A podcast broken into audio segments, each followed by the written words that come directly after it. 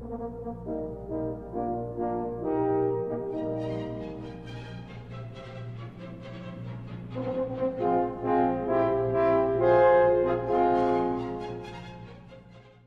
there's a bubble.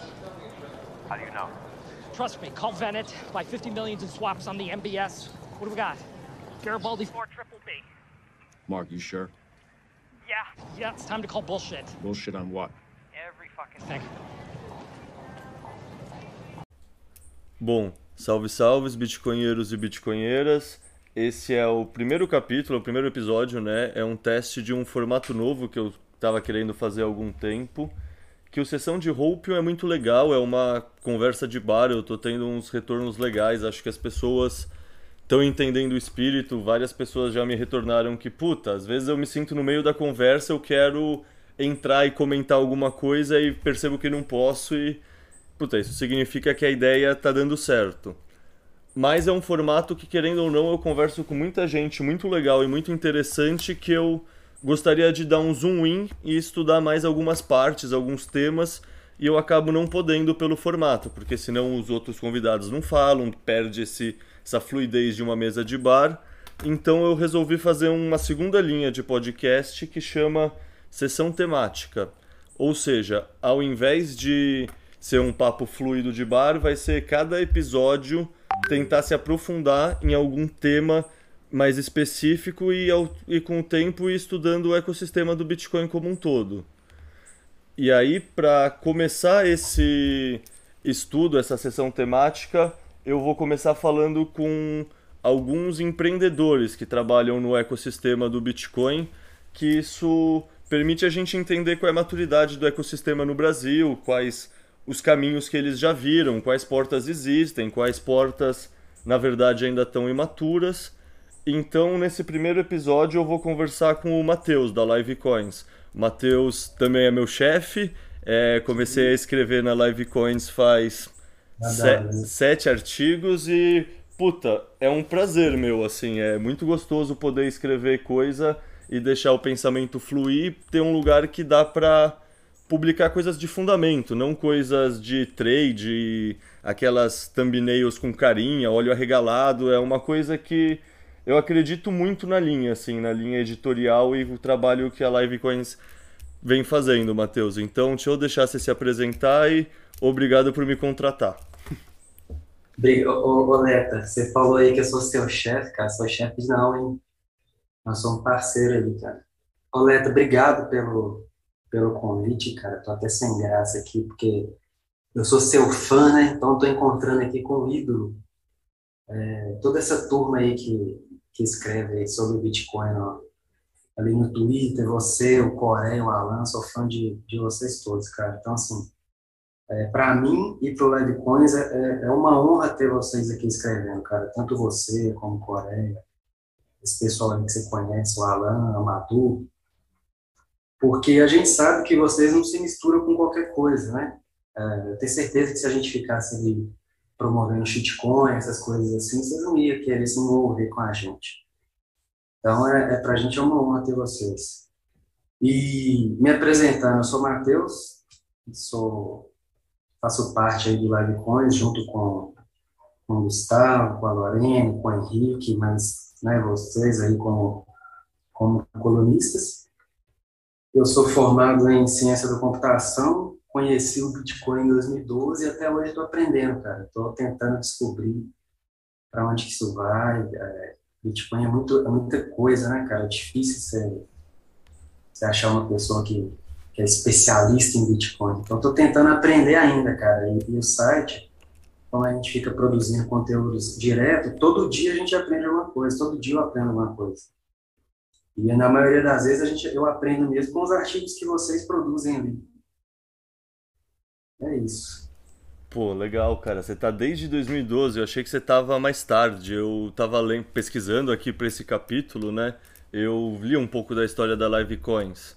Então, vocês começaram. Conta a história, assim, então, do Matheus antes da Livecoins, que a Livecoins começa em 2017, se eu não me engano. Então, me conta, sei lá, desse Matheus do começo até 2017, como você encontrou o, a Lorena, o pessoal da Livecoins para ter essa ideia, o que motivou vocês, sabe? Conta esse momento mais embrionário, assim, da Live Coins? Cara, eu conheci o Bitcoin em 2012, não dei a menor importância para ele. Li alguma coisa ou outra, mas ignorei completamente. E o Livecoin ele surgiu em 2017. Aí tem um pouquinho de ligação ali com o 2012 que eu vou te explicar. É... Em 2012 eu tinha outro blog de tecnologia, na época eu fazia faculdade, então é... eu tinha um blogzinho de tecnologia que de vez em quando eu escrevia notícias lá. E de vez em quando surgia coisa de Bitcoin, né? Ali do finalzinho de 2012 para 2013, foi quando teve aquela popularidade, acho que o primeiro boom do Bitcoin na mídia. De vez em quando eu escrevia alguma coisa, mas eu não dava muita importância, né? Cheguei a comprar e tal, mas assim, vou ver o que isso aqui vai dar. E na faculdade, muita gente acessava esse blog meu, né? A professora lá, às vezes, mostrava ele. Quando eu ia apresentar trabalho, eu, eu fazia através do meu site, desse blog. O blog já morreu, inclusive. E, às vezes, quando eu fazia essas apresentações, o pessoal via lá notícias de Bitcoin, né? E aí, cara, o tempo passou, é, é, lá para 2013, 2014, eu acabei me envolvendo mais com a comunidade. Fui lá, ajudei a traduzir o Bitcoin.org, comecei a participar mais de, de discussões no Bitcoin.talk. Mas, para mim, eu sempre vi o Bitcoin como uma moeda para usar. É, era para usar, para comprar as coisas que eu precisava, item de jogo, essas coisas assim. Eu nunca, naquela época, eu não tinha ideia do que Bitcoin ia se tornar o que ele virou hoje, sabe? Sim. Eu passei grande parte do meu tempo achando que o Bitcoin é um Ponzi, cara. Sim, sem entender a parte de reserva de valor, né? Que no fundo essa questão de entender a parte de reserva de valor que faz você querer você segurar e não só usar como se fosse qualquer outra ficha. Isso aí eu não entendia, cara, não tinha visão disso. Para mim era, era, eu pegar aqui, comprar moeda e usar ela para comprar ali um, um, item de um jogo. Para mim era só para usar na hora e eu não via potencial de valorização, sacou? E eu fui ter essa visão depois. Mas eu vou tentar avançar um pouco no tempo para tentar te explicar como que surgiu o Litecoins. Aí eu acho que chegou 2016, o Bitcoin começou a subir de novo. Acho que foi o segundo boom que ele começou a aparecer na mídia. E aí o pessoal da faculdade, que via aquele blog lá em 2013, eles começaram a me mandar mensagem, nessa época eu já estava formado já. E eles falavam assim, ô Matheus, tem aqueles Bitcoin lá, cara, que você falava em 2012. Né? Eu falei assim, é mesmo, cara, e o Bitcoin? Aí eu ia lá ver o preço, cara, tava, tava altíssimo o preço, não lembro quanto, é mil dólares. É, passava duas semanas, dois mil dólares, assim, caraca, cara. E aí nisso, todo mundo me mandava mensagem. A sala tinha 50 pessoas, né? E aí a galera começava a me perguntar assim, cara, como é que eu crio uma carteira? Como é que eu compro? Como é que eu faço isso? Como é que eu faço aquilo? E aí eu já estava cansado de ficar respondendo todo mundo, procurando artigo para mandar para a galera, e não achava. Eu falei assim, cara, quer saber? Eu vou fazer aqui um site para começar a criar esses artigos.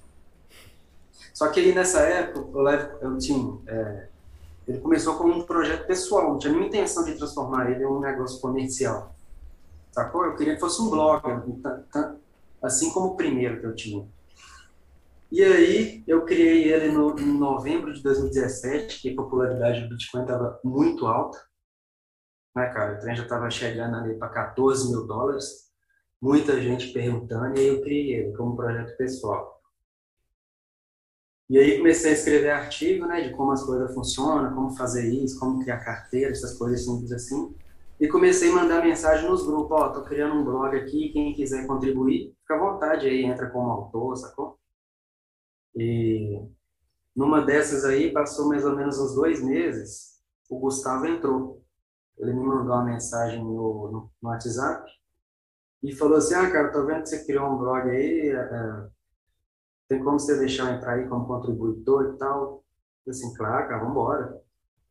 Cara, e aí eu só vou fazer um adendo que é impressionante o quanto você está descrevendo o que está acontecendo na Explica Bitcoin. Assim, eu comecei sozinho por um blog, o Cid e o Rasta vieram trocar ideia comigo, a gente criou a ideia de fazer uma coisa descentralizada para conteúdo, assim, é impressionante. Uhum. Eu acho uma coisa essa reflexividade do Bitcoin é impressionante como coisas acontecem de novo e de novo, sempre em pontos parecidos do ciclo, assim. Tipo, eu entrei em 2020, 2021, o Cid e o Rasta mais ou menos nessa época também. Mas é que nem você em 2017, que nem muitas outras pessoas em 2017. É, é interessante isso. É, é, cara, e eu já vi isso acontecendo várias vezes. Eu via a formação de uma corretora brasileira que foi desse jeito também. Um cara chegou lá no Facebook, estava procurando gente para. Vamos criar uma corretora? Aí juntou uns três, criaram a corretora lá. Os caras faziam até live é, programando a corretora. Eu não vou citar nome né, para não fazer propaganda, mas Hoje a corretora é uma das maiores do Brasil, sacou? E começou assim, com negros conhecendo na internet e fazendo a coisa acontecer. E aí, cara, entrou o Gustavo, e nessa época a gente escrevia só artigo tutorial. Como fazer isso, como fazer aquilo. Isso em 2017. Acabou o ano, entramos em 2018. E aí é, recebemos um e-mail de um, de um hacker lá falando que tinha vazado dados da, da Atlas Quantum. Na época ela estava bem forte, anunciando eventos brasileiros, é, Sim, é, de Facebook. Era gigante a Atlas, né? Tipo, contextualiza para o pessoal que está entrando agora o que, que é Atlas Quantum assim no ecossistema brasileiro, o que, que foi? Cara, a Atlas Quantum era a maior empresa cripto que tinha no mercado uh, brasileiro nessa época. Ela anunciava na Globo, nenhuma empresa anunciava na Globo. Você entrava nos grandes portais brasileiros aí, você via anúncio da Atlas. Era uma empresa que prometia rendimento em Bitcoin. Né? Você colocava o dinheiro lá e deixa o seu Bitcoin rendendo. E a comunidade conseguia perceber que tinha alguma coisa errada ou a comunidade meio que não tinha esse filtro ainda? algumas pessoas, né, as mais espertas, sabiam que tinha alguma coisa errada ali. Outras não. Eu mesmo, eu acreditei que, que, que aquele negócio era, era legítimo. Eu achava que era legítimo.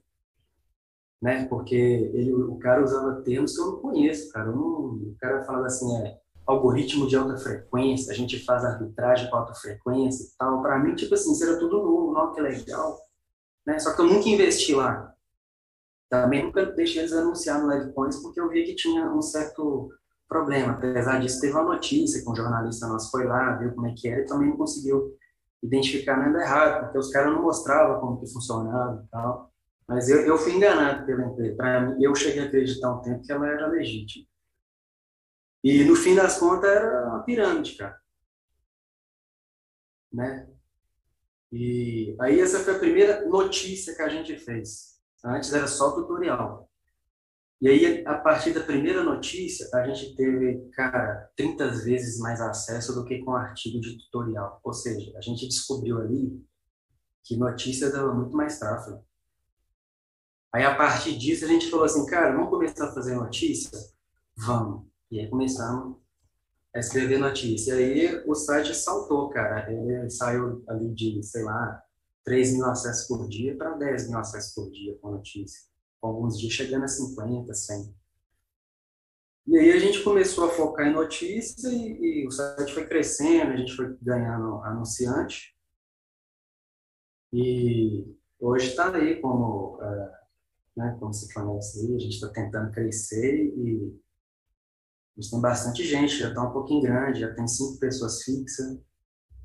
É, já tem aí uns 20 colunistas, incluindo você, o Coreia, Madu, a Maiara, Marcel. Tem muita gente boa que escreve para a gente. Então, assim, apesar da gente ter é, hoje em dia focado em notícias, a gente nunca abre mão do que, que a gente gosta mesmo, sacou? Que é o conteúdo técnico e o conteúdo que, que é o que importa para a gente, na verdade.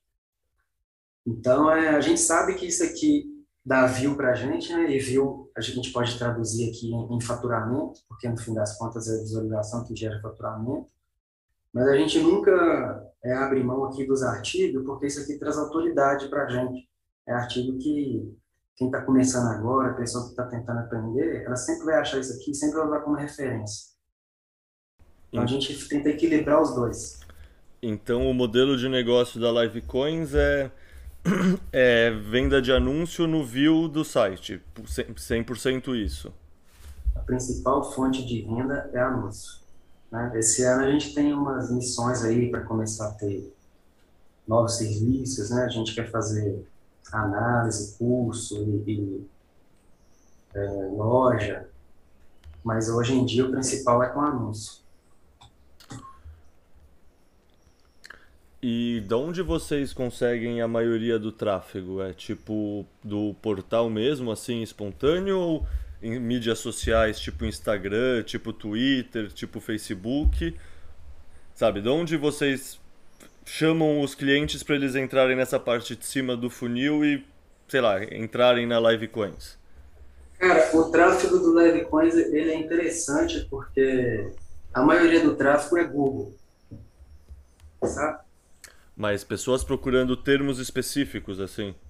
Exatamente. A gente, o pessoal está procurando lá notícias sobre o que está acontecendo e acaba chegando na gente.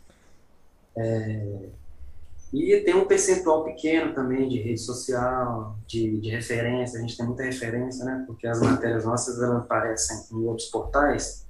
Por exemplo, Yahoo, R7 e tem, tem uns oito aí. Invest, TradingView.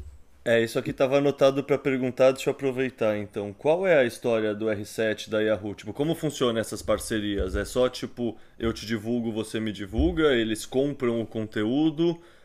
Como funciona essas parcerias? Cara, é... isso aí tem, tem parceria que a gente tem contrato e as informações elas são, elas são sigilosas, sabe? Então não consigo falar exatamente como que é. Mas é, essas parcerias elas, envolvem é, a gente produzir conteúdo para eles, né? Sim, tem empresa que a gente produz conteúdo para eles e a gente recebe um valor para isso. Não posso falar qual. Mas tem empresa que a gente que a gente escreve o conteúdo, disponibiliza lá para eles e eles promovem a gente lá, fazem a gente aparecer lá e em troca eles vêm e colocam um anúncio aqui no site. Então às vezes você chega no Livecoins e vê assim, porra, mas tem um tanto de anúncio aqui em tudo quanto é lugar. É anúncio ali que nem a nossa, é de algum parceiro, entende? Que é, é uma troca que a gente faz. Só que cada empresa tem um modelo de parceria e isso é, geralmente não é a gente que não é muito negociável. É o parceiro que fala, ó, a gente pode ser parceiro, mas nosso modelo de parceria aqui é esse. Tá. E aí a gente segue aquele modelo. Não, justo. Às vezes o outro player é maior e você se adequa como precisa, né? Tipo, as, Lógico. as porque- belezas de empreender no Brasil, ou em qualquer lugar do mundo, né? Você precisa. Não dá pra ser só utópico. Pois é, e parceria é bom, porque é, a gente tem que aparecer, né, cara? O conteúdo nosso tem que aparecer. A gente precisa ter um reconhecimento de, de marketing, de autoridade e tal. Então é importante. Cara, eu vou limpar minha câmera aqui, porque tem, não sei como, tem embaçando aqui, cara. Suave, mas na real não se preocupa muito que não tá gravando o nosso rosto. Só tá Ah, gra... é só rosa, né? Menos mal, até, pô, até fiz, eu até cortei o cabelo. Tá. Bom, patroa agradece, mas. É. E essas parcerias aí, Léo, tem as parcerias, elas são muito importantes para o site, cara, porque são coisas que, que aumentam a nossa autoridade, sacou? Ah, não, sem dúvida. Tipo, eu publiquei um artigo, um não, três artigos já pela Bitcoin Magazine. O mais legal é que do nada sai na Nasdaq, assim. Então é muito engraçado. Você publica Exato. com um pseudônimo e aí tem o seu texto na Nasdaq. Tipo, você fica meio. Eu fiquei em choque, assim, a primeira vez. Sinceramente, era. Foi bem inacreditável, assim. Foi, foi engraçado, que foi tipo dia 14 de outubro, que é meu aniversário. Então foi aquela coisa, caralho. Apresentar. Tipo, sei lá, acho que foi o primeiro aniversário, acho que em muitos e muitos anos que eu fiquei feliz por ser meu aniversário, mas não era pelo meu aniversário, eu realmente não me importo, sabe? Desde que eu sou moleque, nunca me importei com o meu aniversário. Mas, tipo, porra, aconteceu uma coisa que eu tava feliz no dia mesmo, sabe? Uma coisa tipo. Conhecimento, né, cara? E imagino que você, tanto quanto os outros sócios, são bitcoinheiros hoje em dia, né? Tipo, vocês acreditam e estão nessa também pelos resultados e também, sei lá, ideologia, crença, tudo. Pensando nisso, é, como é adequar a contabilidade do CNPJ? Tem alguma dificuldade específica? Tem alguma manha? E assim, se tem que não dá pra falar, tudo bem também? Cara, é, essa parte é engraçada, porque tem umas pessoas ali que recebem só em Bitcoin, né? Você você deve saber quem que é. E aí, é, é, esse pessoal aí, não tem como a gente, a gente colocar isso em, na contabilidade. Impossível, nem, eu nem quero fazer isso.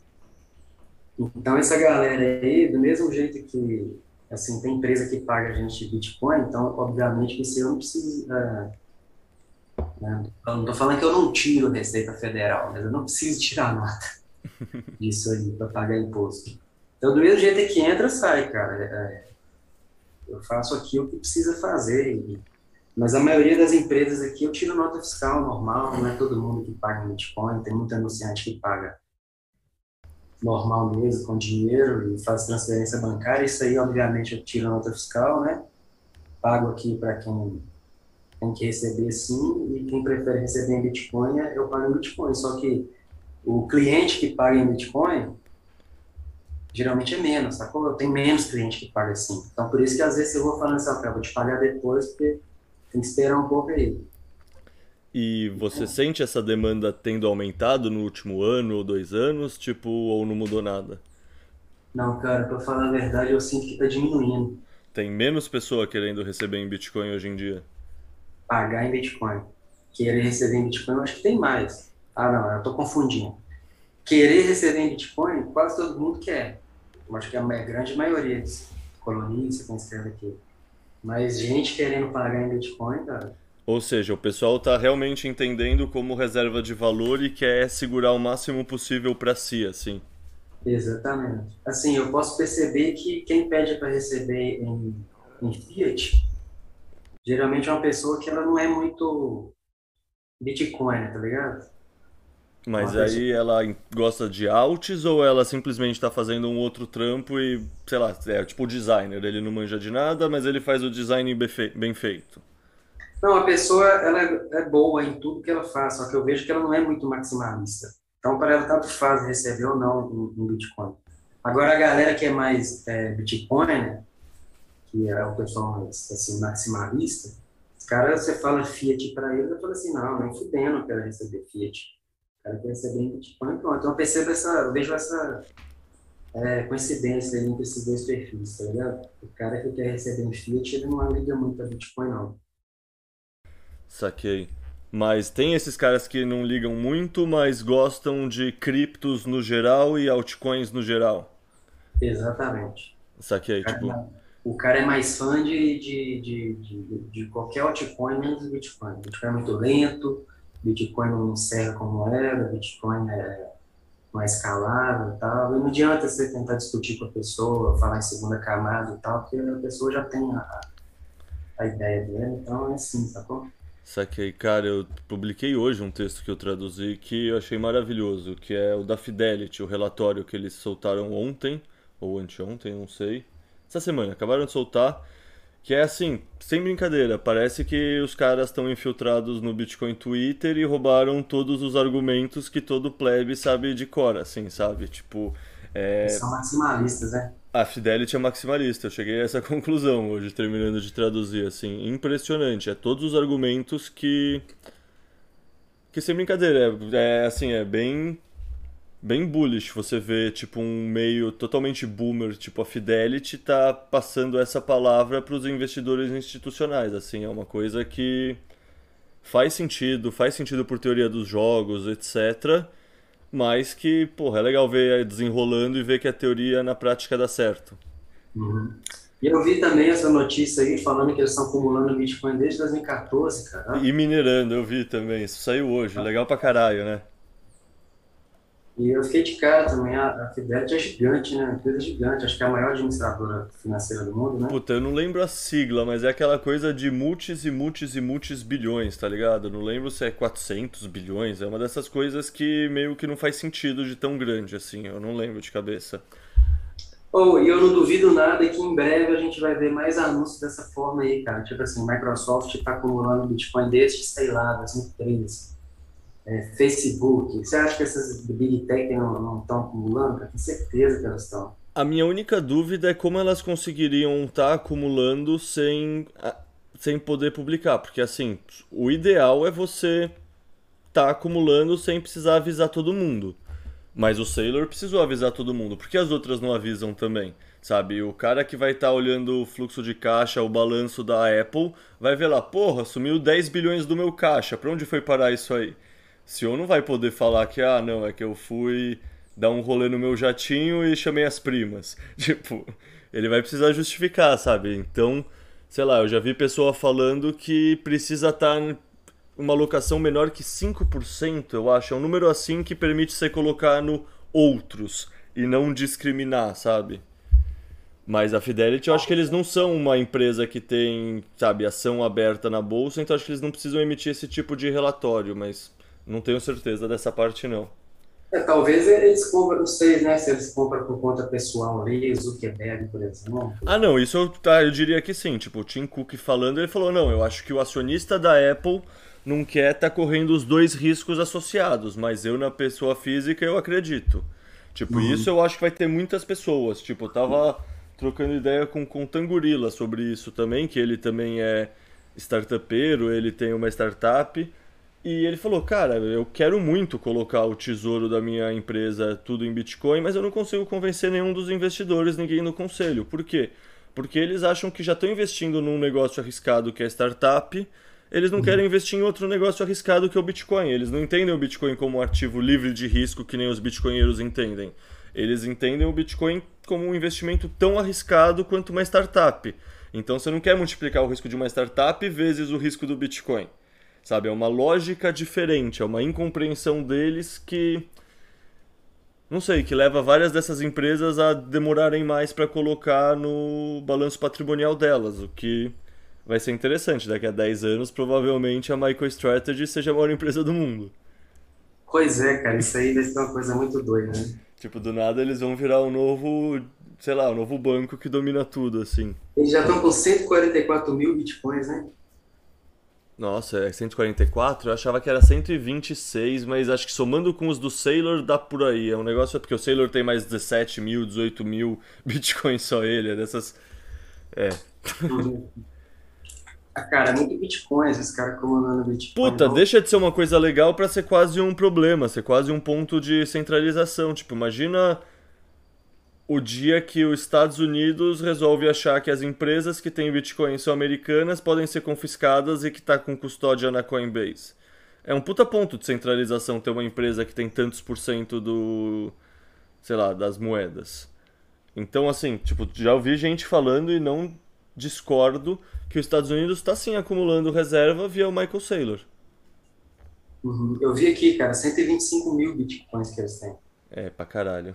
Mas agora, o Saylor é um cara muito esperto, né, cara? Ele com certeza tem carteira fria lá, sabe guardar direitinho. Eu acho que o Saylor é um cara muito inteligente. Então, eu acho que os da PF dele sim, mas que eu saiba, os da empresa dele estão com custódia feita ah, eu não lembro em qual custodiante, mas é uma. Coinbase.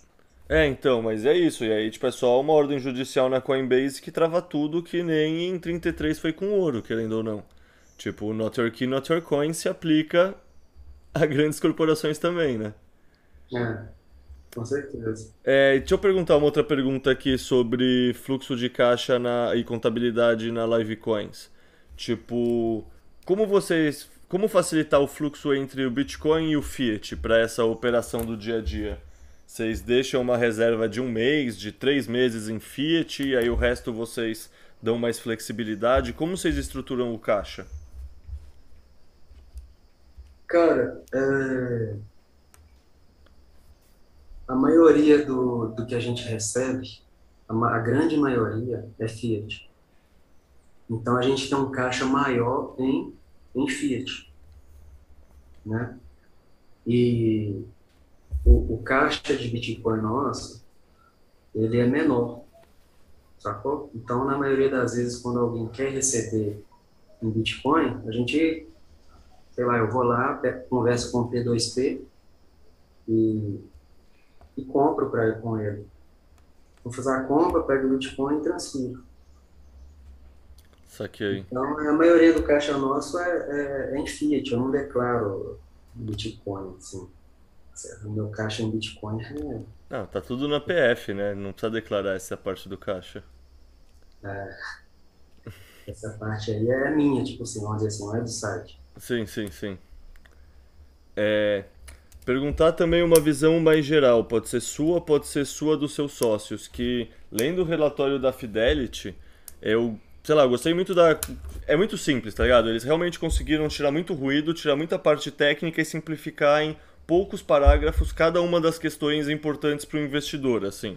Não para alguém que quer entender direito como funciona nenhum aspecto técnico, mas para um investidor, um cara de 40 anos, 50 anos, 60 anos, 30 anos que não manja de computador, que é o meu caso, ajuda bastante, sabe? É um texto muito clean, assim.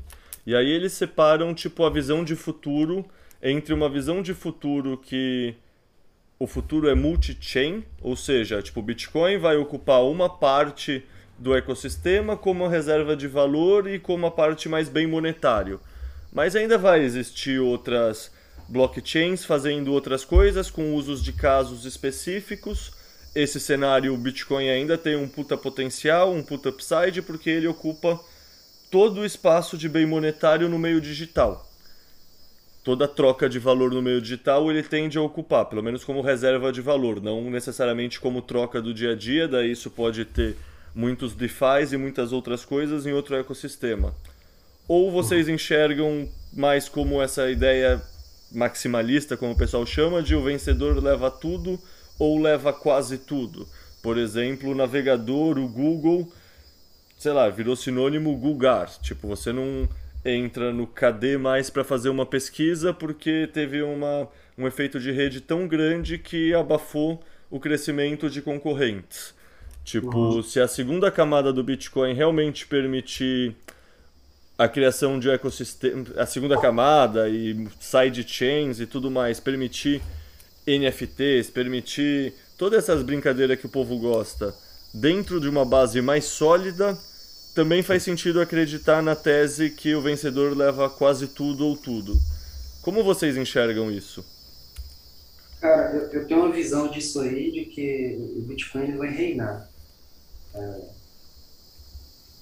tanto é que o site chama Livecoins, né? Poderia ser, quando eu fui criar ele, eu poderia ter criado um nome focado em Bitcoin. Mas eu fiquei pensando assim, cara, mas vão existir outras moedas aí, tem espaço para outros. Né? O Bitcoin, ele não, igual a Fidelity falou lá, ele não tem concorrente. Mas tem espaço para outras para fazer outra coisa, que nem você está vendo essas moedas surgindo para game aí, moeda interna de jogo, moeda lá da. Sei lá, acho que cada empresa vai ter sua moedinha lá né, para usar de troco. Compra aqui, ganha ponto aí, que vai ser uma criptomoeda. Eu acho que o Bitcoin ele vai reinar, né, como reserva de valor, como moeda também. Eu acho que a segunda camada vai resolver tudo que que existe aí de problema de escalabilidade de transação. E quando eu falo segunda camada, eu nem me refiro muito a, a Light Network, cara. Eu acho que, que as melhores segunda camadas que vão ter, elas vão ser implementadas por, por empresas que a gente nem espera, tipo uh, PayPal. Né? O PayPal tem um exemplo ali, entre aspas, de segunda camada, o cara joga Bitcoin lá dentro da carteira dele e consegue fazer pagamento pelo PayPal. E aí vai descontando uh, os Bitcoins dele, sacou? Então, tipo assim, é uma implementação. O PayPal tá, tá comendo ali os bitcoins do cara. E ele tá conseguindo gastar, entre aspas, o bitcoin, sacou? Então, eu acho que vai partir muito desse caminho aí. Um barulho. Eu acho que a gente vai partir para esse caminho aí que o Bitcoin ele vai ser usado, cara. Todo mundo vai querer ter Bitcoin ali, porque né, é, uma, é uma reserva de valor, todo mundo vai querer guardar e eu acho que vai ficar mais fácil de gastar também.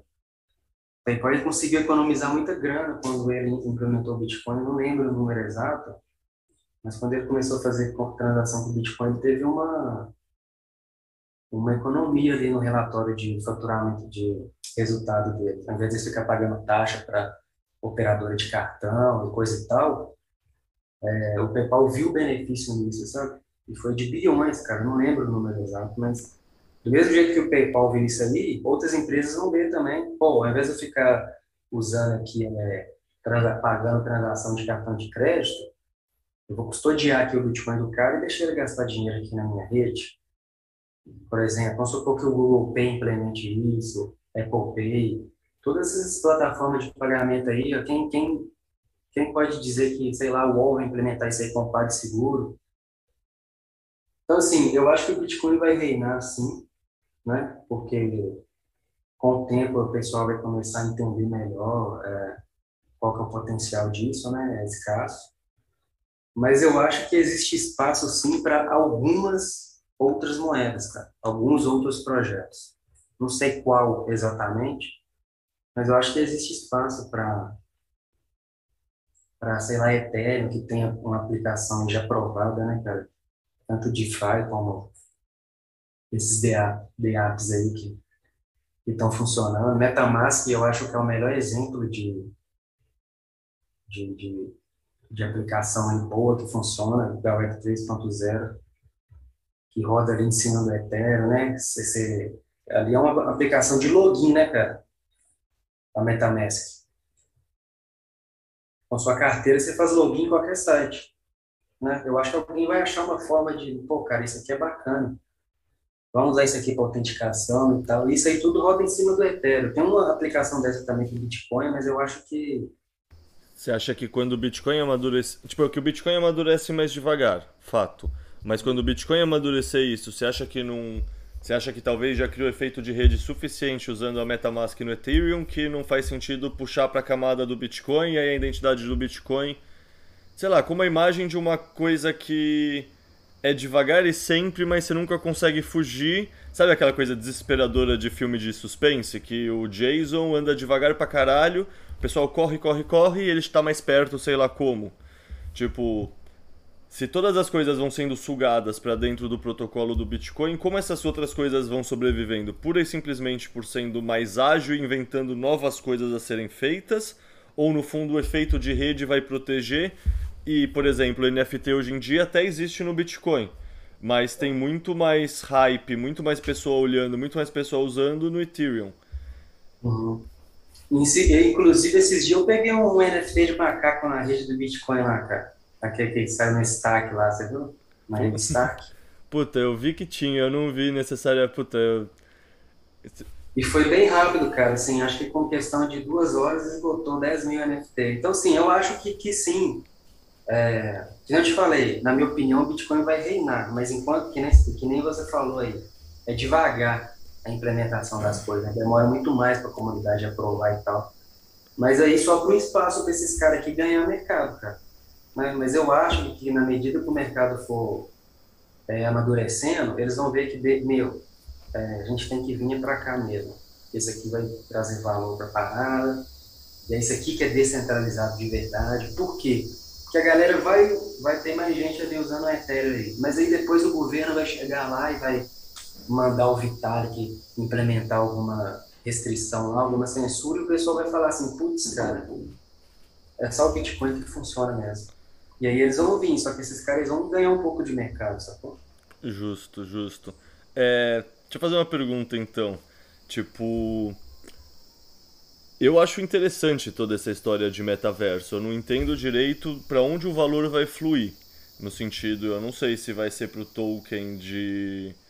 Puta, eu nem sei os nomes. É a Decentraland lá, que é a Sand, não é a Sand, é a Lana, sei lá que porra sei lá, tem esses tokens de multiverso, você pode querer comprar ação do Facebook, você pode querer comprar placa de vídeo, da, você pode querer comprar ação da Microsoft, sei lá, tem valor no metaverso, eu particularmente Leta, não sei para onde ele vai fluir, então não corri atrás de nada, sendo bem sincero. Tenho minhas dúvidas que não vai fluir muito para o Bitcoin e está investindo no Bitcoin provavelmente já dessa exposição indireta. Mas eu queria entender, no fundo, a sua visão, Matheus, sobre o metaverso, assim, e coisa mais prática do dia a dia. É, a Livecoin está pensando em implementar de alguma forma? Porque isso também seria um termômetro para ver, sei lá, ele existe na vida real ou ele existe porque VCs estão falando dele? Sabe? Você Cara, eu não entendo muito de, de metaverso. Sim, eu li aí o básico, né?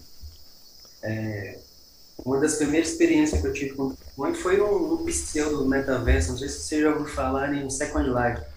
Cara, pra mim tudo é metaverso. Pra mim o UOL, tá é, o Wordcraft é metaverso. Pra mim o Tinder é metaverso. Pra mim o Instagram é metaverso. Pra mim o FIFA é metaverso. Pra mim eles se apropriaram um termo e eu não entendo muito a diferença do que eles chamam de metaverso com os videogames que já existiam antes. Tipo, a diferença é o óculos de VR. Eu não, sinceramente, para mim tudo já era metaverso, isso já existe.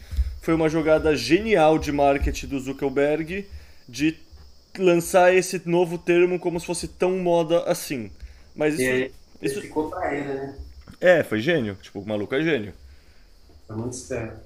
Agora, é, eu não sei também para onde que isso vai. É, Eu sei que tem muita empresa aí entrando, tentando explorar como que vai ser, né? Mas eu, eu concordo com a sua visão, isso aí já existe há tempos, a gente só não chamava ele assim.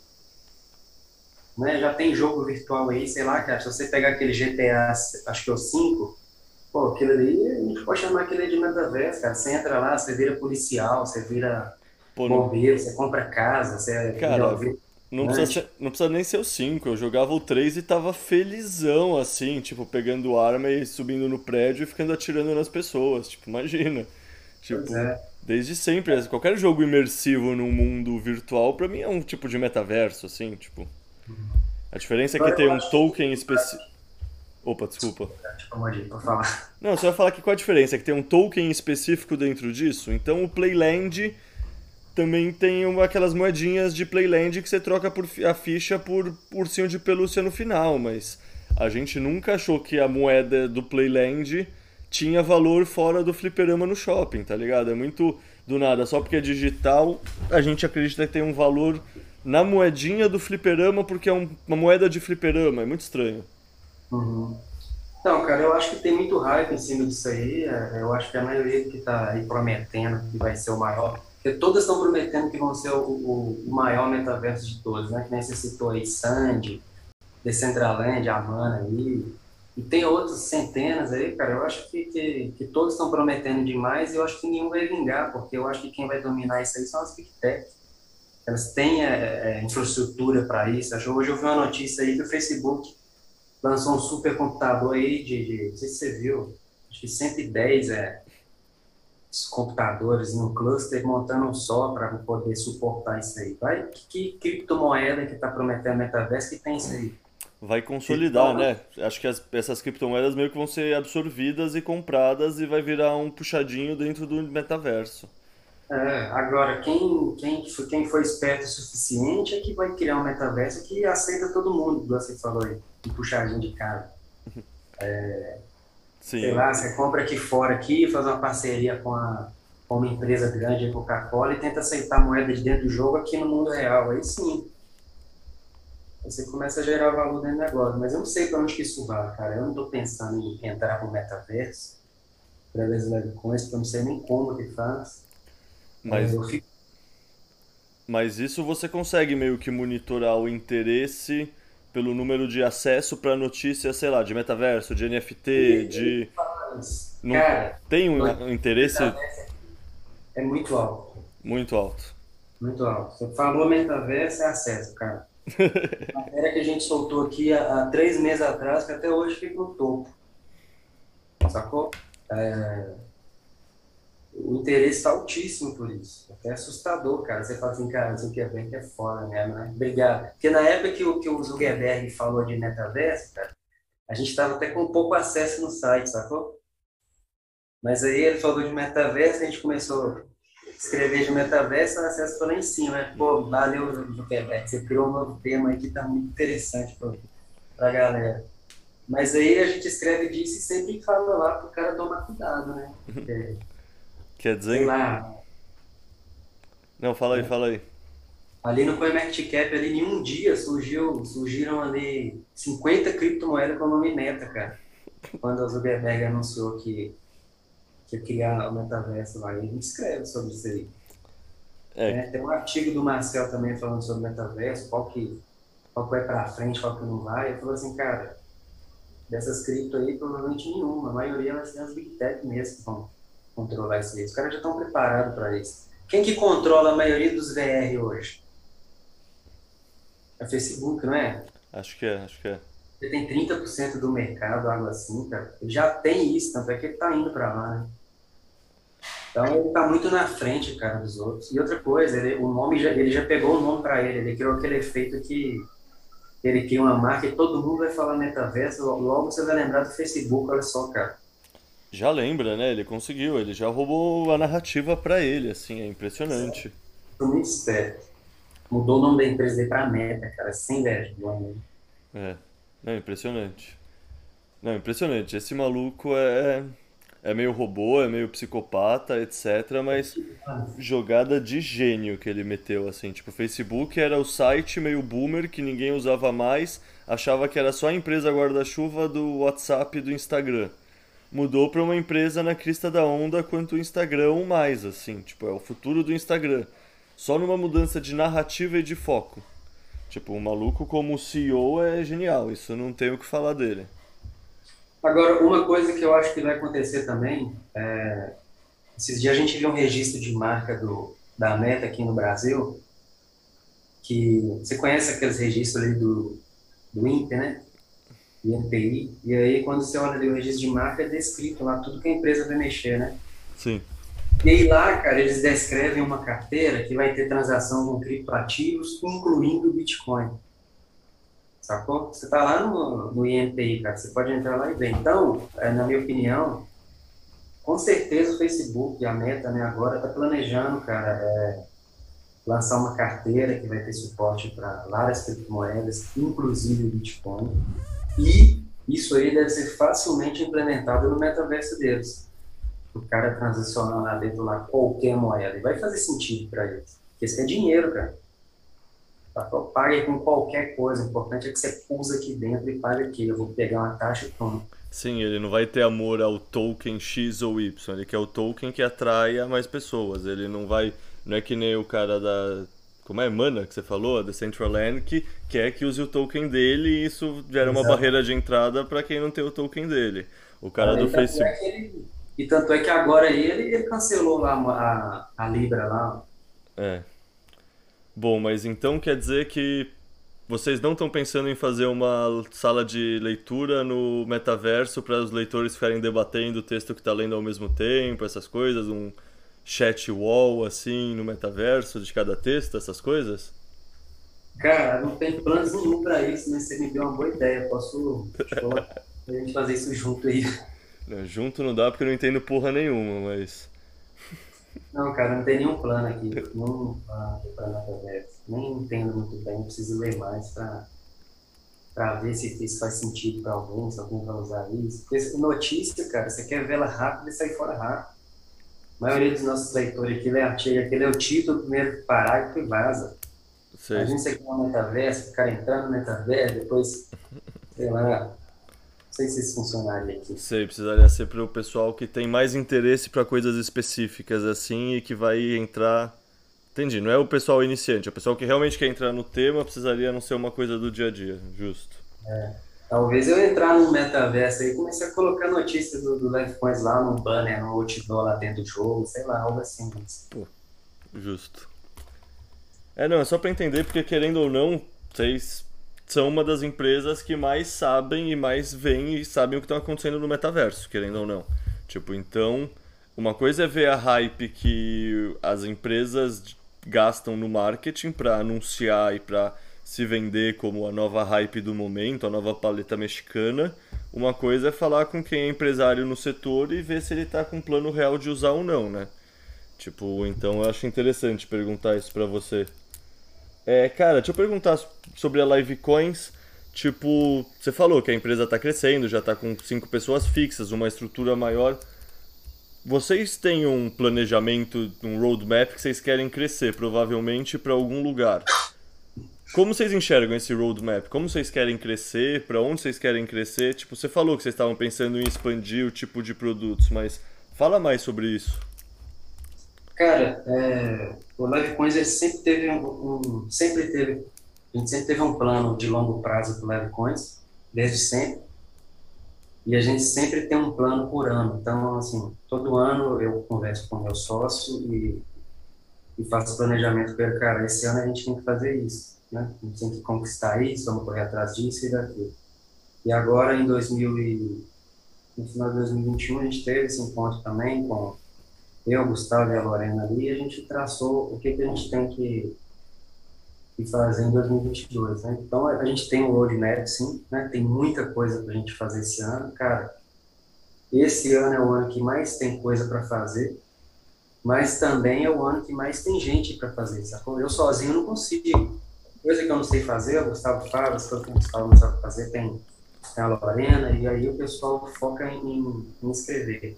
ano passado a gente não movimentava nossas redes sociais. Né? Você entrava no nosso Instagram, não tinha nada, Twitter tinha pouca coisa e tal. É. E, em 2021 você pode ver que já cresceu bastante. Você entra no Insta lá, você vê que tem as artes bonitinhas, a gente cita o pessoal, né? já tem até anunciante. Isso aí tudo foi a Lorena que fez.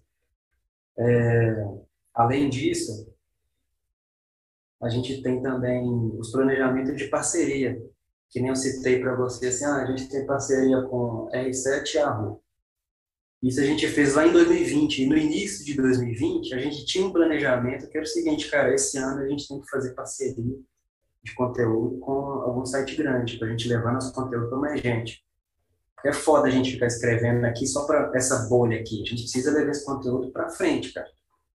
Sacou? E ao longo do ano a gente conseguiu, cara. Só que para a gente conseguir essa parceria com essas empresas, a gente não tinha o nome R7 e arroba. A gente tinha tudo quanto é nome na nossa lista.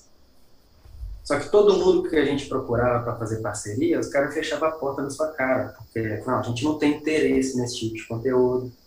A gente não confia nesse tipo de coisa. Ah, isso aí é, é pirâmide. Ah, isso aí só tem golpe. Sempre você vê negativa dos caras. Muita porta na cara, sacou? Muito não.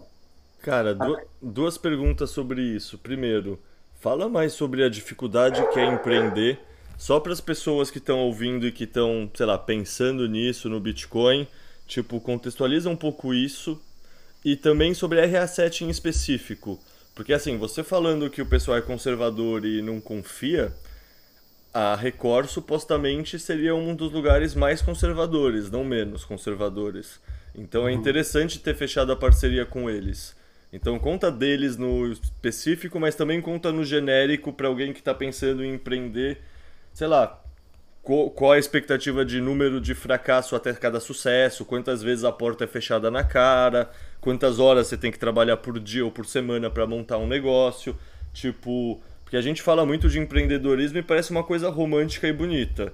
E quem começa a empreender vê o outro lado da moeda também. Você tem um propósito e é legal, mas no fundo, quanto mais você rala a bunda, mais a coisa acontece. Não... E quando você é o dono da empresa, você sabe disso e aí você acaba fazendo uns turnos maiores, você acaba. Não sei, contextualiza para as pessoas tudo isso pra gente, por favor. Cara, não é fácil. É é muito gostoso você fazer o que, que você, se você gosta, né? Eu gosto de Bitcoin, eu gosto de, de site, gosto de escrever, gosto de mexer com as coisas que você tem que mexer com o site. Só que você tem que trabalhar muito. Eu trabalho de segunda a segunda e não tem hora para acabar, né? Assim, acordo seis horas e vou até, sei lá, cara, meia-noite, uma hora, todo dia. Porque tem pauta o tempo inteiro, né? E tem coisa para fazer o tempo inteiro. É, não é só escrever um site. E tem muito problema, cara. Sei lá, a gente tem uns oito processos aqui nas nossas costas, né, de empresa que a gente denunciou por pirâmide, os caras estão é, processando a gente. Além disso, tem a, as ameaças, de mesma coisa, empresa que você denunciou por pirâmide, e o cara aparece na porta de sua casa para poder te ameaçar, mandar você tirar a matéria do ar. E tem a questão também de, de, de faturamento, eu não estou milionário. Se eu tivesse milionário, eu não estava trabalhando é, é, 12, 14 horas por dia. Então, assim, cara, não é fácil. Tem que trabalhar muito o tempo inteiro, porque é, a concorrência está só aumentando, né? Antigamente, você pesquisava Bitcoin no Google, ali aqui Brasil, você tinha o Livecoins e outros quatro sites brasileiros aí. Hoje em dia, você pesquisa, você tem a Globo, é, CNN, cara, BBC, Informon, cara, só site grande falar. É difícil você concorrer com esses caras, porque os caras têm muito mais autoridade e mais tempo de vida que você. Sabe? É doido, porque você me fala isso, eu penso que eles têm bem menos autoridade, mas aí acho que é o quanto você tá dentro da bolha, né? Porque é. para mim, assim, tipo, a Livecoins é o dos que tem mais autoridade possível. Mas isso é Só é porque eu tô. Bolha. É, então, exato. É interessante isso, porque no fundo o longo prazo tende a ajudar vocês no sentido que, se a gente acreditar mesmo na tese do Bitcoin, isso significa dizer que essa bolha vai cada vez aumentar e cada vez diminuir as outras bolhas, porque essa está se expandindo tanto que está desmonetizando e está roubando pessoas das outras, né? Uhum. Então eu. Mas boto fé que por enquanto a CNN, que para mim é, sei lá, o mínimo da autoridade, ao mesmo tempo, ainda é o máximo da autoridade, né? É, na verdade, quando eu falo autoridade, não é autoridade no assunto, é autoridade para o Google, né? Porque o fator de ranqueamento do Google é autoridade do domínio. Então, se eu escrever uma matéria e, e a CNN escrever uma matéria com o mesmo título, o site que tem mais autoridade de domínio é o que vai aparecer primeiro. Aí você imagina que a CNN, Globo e vários outros gigantes escreveram a mesma matéria. O meu vai aparecer por baixo. Sacou? Saquei. É, não. Assim, cara. Desculpa falar. Não, justo. Eu ia falar quando eu procuro explica Bitcoin no YouTube ainda aparece o primo rico falando sobre Bitcoin, então eu entendo. Pois é, tem mais Isso aí é foda, cara. É foda, é foda, acontece. O algoritmo do Google vai olhar quem que tem mais citação, quem que tem, né? É aquele fator de ranqueamento do Google. Então, assim, Oleta, não é fácil, cara. É, aqui, até hoje, a gente trabalha muito. Né? Você vê, cara, às vezes você manda mensagem, eu demoro duas, três, quatro horas para te responder, cara. Né? Fica até sem graça, porque tô, tô lá revisando ou, ou alguma coisa assim. Não é fácil. E, e voltando aí no assunto do, do R7, é, quando a gente começou a buscar parceria, era só não. Não, não, não. Todo mundo falava não, cara. E porque o pessoal tinha muito preconceito com, com o Bitcoin. Né? Isso aí em 2019. Ainda o preconceito era muito grande. E as notícias que elas apareciam na, nos outros nos veículos maiores, tipo UOL, Globo, era só notícia metendo ferro no Bitcoin. Era assim, ó. É, como é que é? Homem confia no Bitcoin e perde um milhão, por exemplo. Assim, a culpa é do Bitcoin, sacou? Mas se você fosse ver a notícia certa, o cara comprou na pirâmide, foi no Bitcoin. e era só notícia sim, então o pessoal tinha um preconceito muito grande, cara. E aí a gente ia em muito site, é, os maiores aqui do Brasil, a gente chamava para conversar, a gente tinha reunião com os caras, e era só não, cara. E o pessoal do R7 foi engraçado, porque R7 é da Record, né? O pessoal da R7, eu não lembro mais ou menos como é que foi, eu mandei um e-mail para o pessoal de lá e eles simplesmente falaram, não, vou fazer, vou te mandar um, um, um contrato aí, se assina, a gente faz, tipo assim, foi tiro quebra, sacou? Tipo, o estagiário tava precisando bater essa meta. É, bate uma meta aqui. E, e aí, cara, interessante né, o R7, porque, pô, os caras abriram a porta pra gente muito boa, né? Que a gente passou a ter nosso conteúdo lá num dos maiores portais. E, igual você falou, realmente, eles são dos mais conservadores. Tanto é que o, Bispo lá, que é dono da, da Record, ele praticamente ele odeia o Bitcoin. Ele já apareceu em vídeos falando, falando mal do Bitcoin. E na época que ele falou isso, eu fiquei até pensando assim, caraca, cara, acho que a gente vai perder essa, essa parceria aqui, hein? porque o dono do negócio não gosta. O que, a gente está fazendo aqui até hoje? E aí estava chegando próximo de renovar nosso contrato, ele falou mal do Bitcoin. Eu falei, aí eu falei com o Gustavo, aí, Gustavo, eu acho que nós vamos perder nossa parceria lá, cara, porque o homem lá, o dono de tudo, ela falou mal. Só que eles renovaram, cara. Além de renovar, eles ainda gostaram da nossa, da nossa parceria, sacou? Então eu acho que assim, apesar do, do dono lá não gostar, eu acho que tem aqui uma, uma, uma turma aqui que controla o R7 em específico, que, que fez assim, não, isso aqui é economia, a gente tem que ter conteúdo de economia e tal, e deve ter uma filtragem lá de, de matéria. Eu, eu lembro que eu já mandei matéria para lá, que não apareceu lá, sacou? Saquei. Eu acho que talvez eles façam uma filtragem. Porque assim, a, a, a, o nosso conteúdo vai para lá através de RSS. Tá ligado? Só que existe uma curadoria. Então, tem certeza absoluta que eles vão fazer aparecer lá só que eles tiverem interesse. Tá ligado? E o, e o R7 foi muito bom porque ele abriu muita porta pra gente. Porque depois do R7 a gente teve o Yahoo. E, né, quando você chega num lugar falando assim, ah, eu tenho um site aqui, pronto, vamos fazer parceria? O cara às vezes olha pra você e fala assim, ah, esse cara é meio doido, né? Agora quando você chega e fala assim, ah, não, tem um site aqui, tem parceria com o R7, tem parceria com não sei quem, não sei o que, o cara vê, opa, Sim, já tem a validação social de outra pessoa que topou correr risco por você, né? Isso. Muda Então, tipo tudo. assim, esse ano, esse ano também a gente está tá conversando aí com uma, com, para fazer umas parcerias. Então, o pessoal que a gente está conversando hoje, eles avaliaram isso tudo. Pô, esse site aqui já tem parceria ali, ali, ali. Então, a gente vai fechar aqui também. Então, assim, cara, é, é uma escada. Você quiser ter um site, é uma escada, e você tem que dar um passo de cada vez, cara. Como eu te falei, cada ano a gente tem uma meta, sacou? No primeiro ano a gente focou ali em, escrever artigo de tutorial, depois a gente focou em, em, em, em mexer com SEO para poder fazer o site ganhar um pouquinho mais de autoridade. Depois a gente foi para parceria. É, agora, esse ano também a gente está focado em parceria. Então, é, de, é, um caminho que você vai andando devagarzinho, cara. A não ser que você seja um bilionário, que já tem dinheiro e você já conhece todo mundo. Aí você cresce mais rápido. Né? Tem site que surgiu aí, sei lá, seis meses já está um pouco, sacou? Mas o site é grande, tem dinheiro, dá para investir muita coisa. Sim. Mas é um site independente, cara, não uma empresa gigante por trás, sacou? Saquei. Cara, deixa eu te perguntar então sobre o ato de empreender. Tipo, se você pudesse dar algum conselho, indicar livro, sei lá, o que, que foi útil para você sobre o ato de empreender, assim? Porque beleza, empreender com Bitcoin é muito legal, mas você ainda precisa estruturar todo o planejamento, você ainda precisa pensar no futuro, precisa pensar em ler o mercado, saber para onde ir, tipo, é uma coisa totalmente diferente que a gente não aprende culturalmente. O brasileiro é muito avesso a empreendedor. Quer dizer, tem muito brasileiro empreendedor que nem sabe que é empreendedor, óbvio.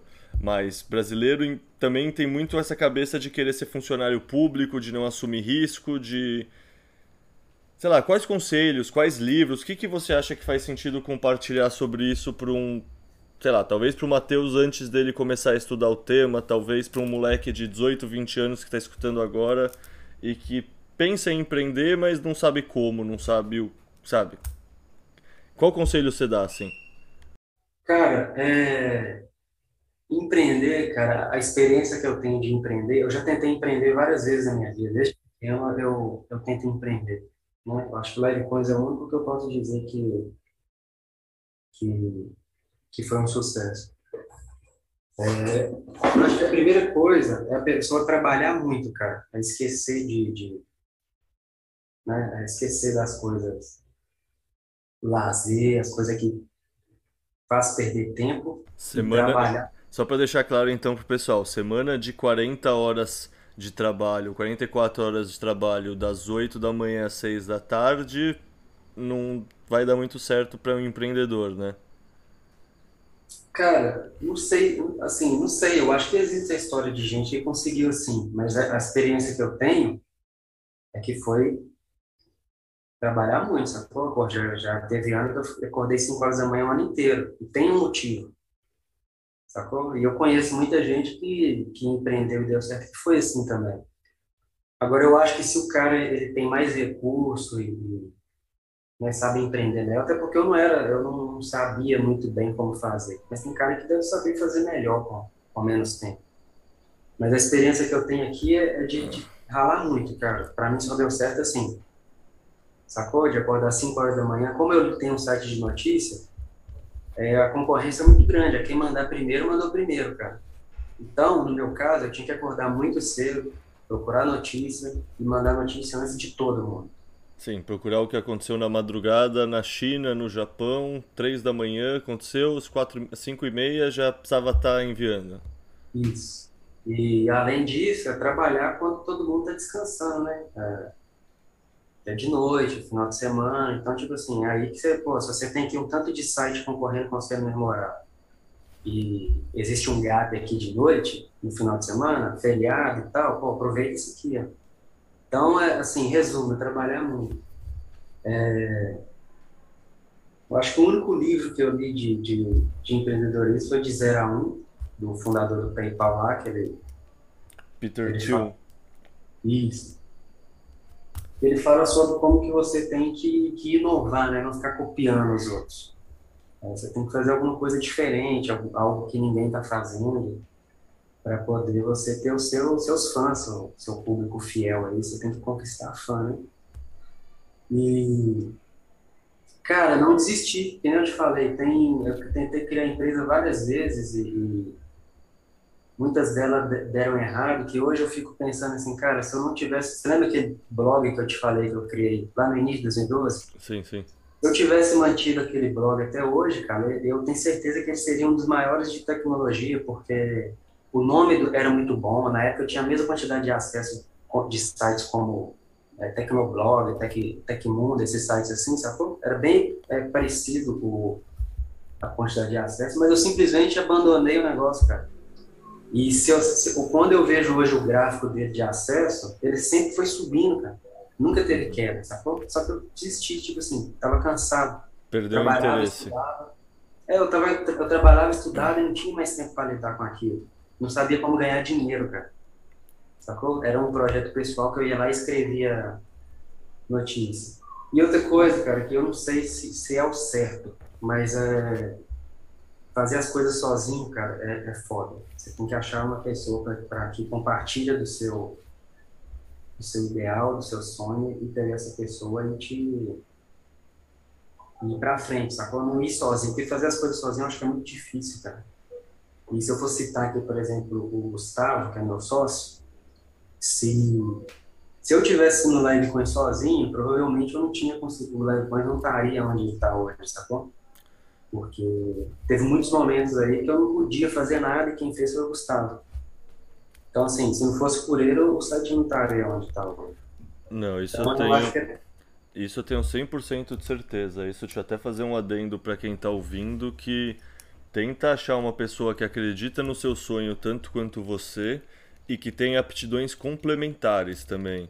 É muito bom, tipo, uma pessoa que manja de design quando você não manja, uma pessoa que vai deixar tudo bonitinho porque você vai estar tá fazendo a outra parte, sabe? Tipo, habilidades complementares é um negócio que não sei, no fundo pensa que nem no futebol. Você precisa ter o cara que é o zagueiro e o cara que é o lateral e eles não têm as mesmas características e o atacante também não tem a mesma característica. E é importante ter pessoas diferentes numa equipe porque elas se complementam. 11 Neymares não seriam melhores do que uma seleção que tem um Neymar e um zagueiro, por exemplo. Quem ia marcar? Quem ia defender? Quem ia subir para cabecear uma bola? Quem ia dar carrinho? Então, tipo, para quem tá ouvindo, eu assino embaixo essa questão. Tipo, mesmo eu já empreendi também, eu sou sócio de uma startup e é isso, tipo, os sócios têm características e aptidões totalmente diferentes. A gente escolheu assim, a gente montou escolhendo quem a gente estava montando e a única coisa em comum mesmo, fora se conhecer, era pessoas com uma alta capacidade de aprendizado rápido e de flexibilidade, uma coisa de tipo, você não é teimoso, você não tem ego para engolir quando uma coisa deu errado, beleza, deu errado, joga fora e vai para próxima. Sabe, não pode ficar atolado, não pode ser um um burro empacado, assim. Mas, puta, assino embaixo, assim, mil por cento com essa questão de. Conselho importante é que fazer sozinho é muito mais difícil. A gente tem a imagem daquele gênio solitário na garagem fazendo tudo, mas, porra, o Steve Jobs tinha o. Wozniak, sei lá o nome, cara. É, Sabe? o É, tipo, sempre tem um cara que é mais famoso, mais extrovertido, mais carismático, mas tem toda uma equipe por trás. O cara não tá sozinho nunca. Isso é uma ilusão e, no fundo, esses filmes, essas capas de revista romantizam essa visão, mas não é assim. Nem o Facebook foi assim, nem nada é assim. É, e assim, Leta, é, eu já tive, que nem eu te falei, eu já tive outros projetos, né? E já tive outros sócios em outros projetos. Só que nos outros projetos eu já tive sócios que eles não estavam muito interessados na parada, sacou? Às vezes eu tinha lá, ah, eu tenho minha coisa aqui para fazer, você tem a sua. Aí, às vezes a minha parte ficava pronta e a do cara não, porque o cara não estava interessado. Sacou? Então você tem que achar uma pessoa, igual você falou, que, que ela, ela compartilha do, do, de onde você quer chegar, cara. Ela dá sangue pela coisa igual você, sacou? Quando o Gustavo entrou no Points, ele não era sócio, ele era meu, assim, sei lá, a gente se conheceu na internet, nem conhecia ele. Mas depois que o site foi crescendo, crescendo, crescendo, eu falei assim, cara, esse cara aqui precisa, é, merece um, um pedaço do site, tem que dar, né? é, merece. E ele se tornou sócio. E com o tempo, o Gustavo ele não é jornalista, eu também não sou. Então, é, é foda, né? E a gente não manja muito de mexer com rede social e tal. E as nossas redes sociais, elas sempre foram muito ruins. A gente nunca conseguiu fazer elas elas têm engajamento. E aí é, chegou a Lorena, cara, e a Lorena, ela manja muito disso, ela já empreendeu também. E aí é, hoje ela que, que domina isso e também acabou virando sócia do site. Então, assim, agora a gente. É, e o site também precisa de uma versão em espanhol, que é um dos planos que a gente tem para para 2000 para esse ano, né? Puta, sem dúvida. Latam, vocês aumentam muito o mercado potencial e tem pouquíssima informação em espanhol. Tipo, o pessoal do Bitcoin Twitter gringo tem feito um esforço para traduzir conteúdo. A Swan criou uma, tipo, um setor, uns dois ou três pessoas que fazem coisa em espanhol, mas a verdade é que ainda falta muito, muito conteúdo. Tipo, no Brasil também falta, mas querendo ou não, o mercado potencial do Brasil são, sei lá, 200, 200 e pouco milhões de habitantes que a gente tem, a América Latina tem mais habitantes. Se eles atingirem os dois mercados, é melhor, basicamente. Uhum. Não, é, e, assim, o, né, o, a língua espanhola tem muito, muito mais gente que português, né, cara? A gente hoje tem um pouquinho de tráfego de Portugal, mas se a gente começar a produzir conteúdo espanhol, a gente vai ter um público muito maior, e a ideia é continuar crescendo, cara então, assim, aí a gente nunca ia encontrar uma pessoa que, que, que fala. Eu não achava uma pessoa que fala espanhol e que queria ficar aqui dentro do projeto, que não fosse mercenário, até porque a pessoa que traduz, ela cola muito caro. Você já viu isso aí. Não sei se você trabalha com tradução, se você é mercenário, mas eu já contratei. Eu nunca fiz uma tradução na vida sem ser pro Explica Bitcoin. Eu nunca nem tinha pensado nisso. Não, cara, eu já contratei cara aqui para fazer a tradução, que é uma fortuna, cara. Acho que é tipo assim, é... 8 centavos por palavra, um negócio assim, sacou? Nossa, não, imagina. E aí é 8 centavos de dólar, inclusive. E é caro, cara. Sim, essas coisas parecem pequeno, mas vai se somando, né? Não tem como. É, no fim das contas, aí você paga 10 mil reais, mano. poucos artigos, né? Assim, tô desmerecendo o trabalho, só tô dizendo que assim, é caro, cara. É um dinheiro que a gente não. É, é difícil a gente investir.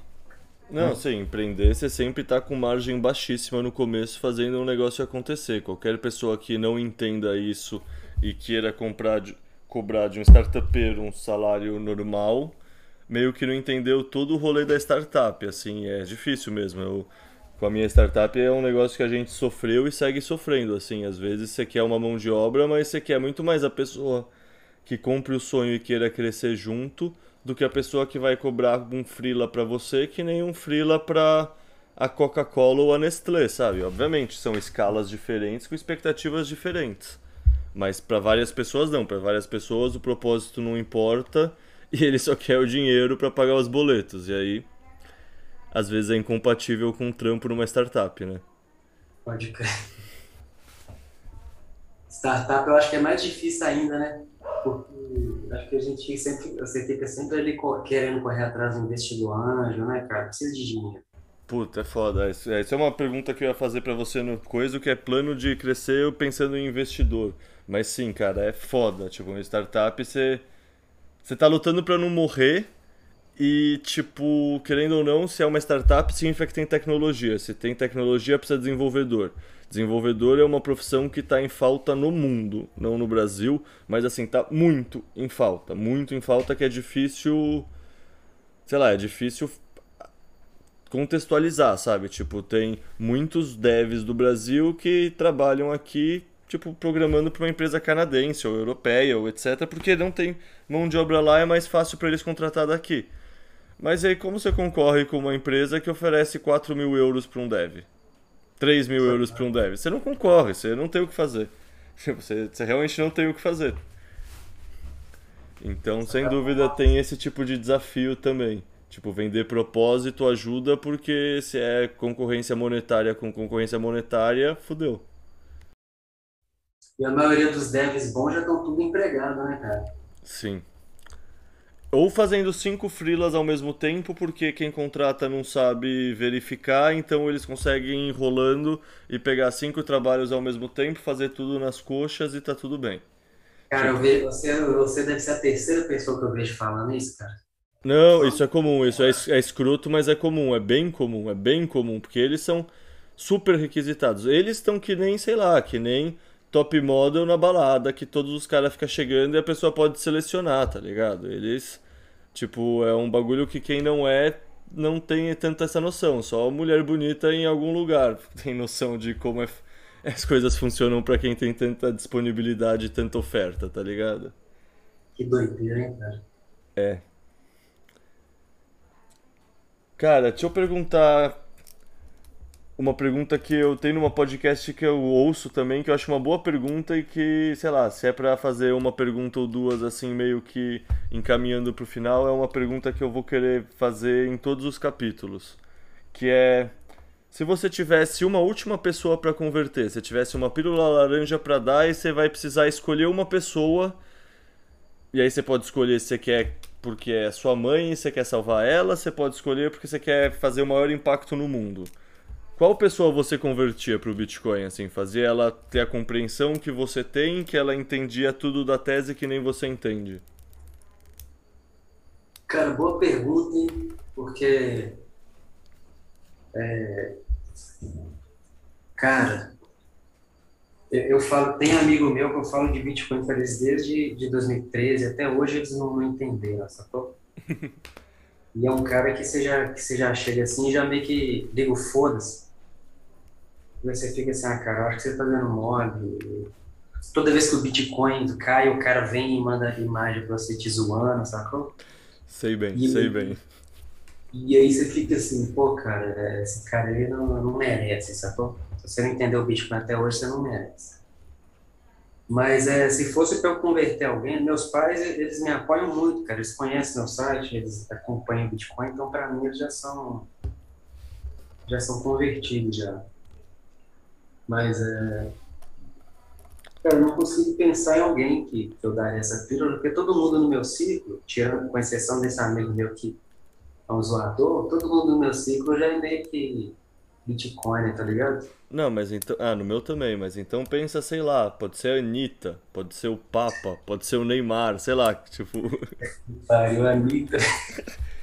É foda quem as pessoas da sociedade Fiat escolhem pra ser influente, né? Fa- Fazer o quê? Ué, cara, teria que ser um cara que é bem influente ali para ele poder começar a falar de Bitcoin, igual o Michael Saylor fala, né? Deixa eu pensar aqui, tem uma pessoa bem influente no Brasil. Não sei, cara, quem um bem influente. Pergunta que você me fez aí é difícil, bicho.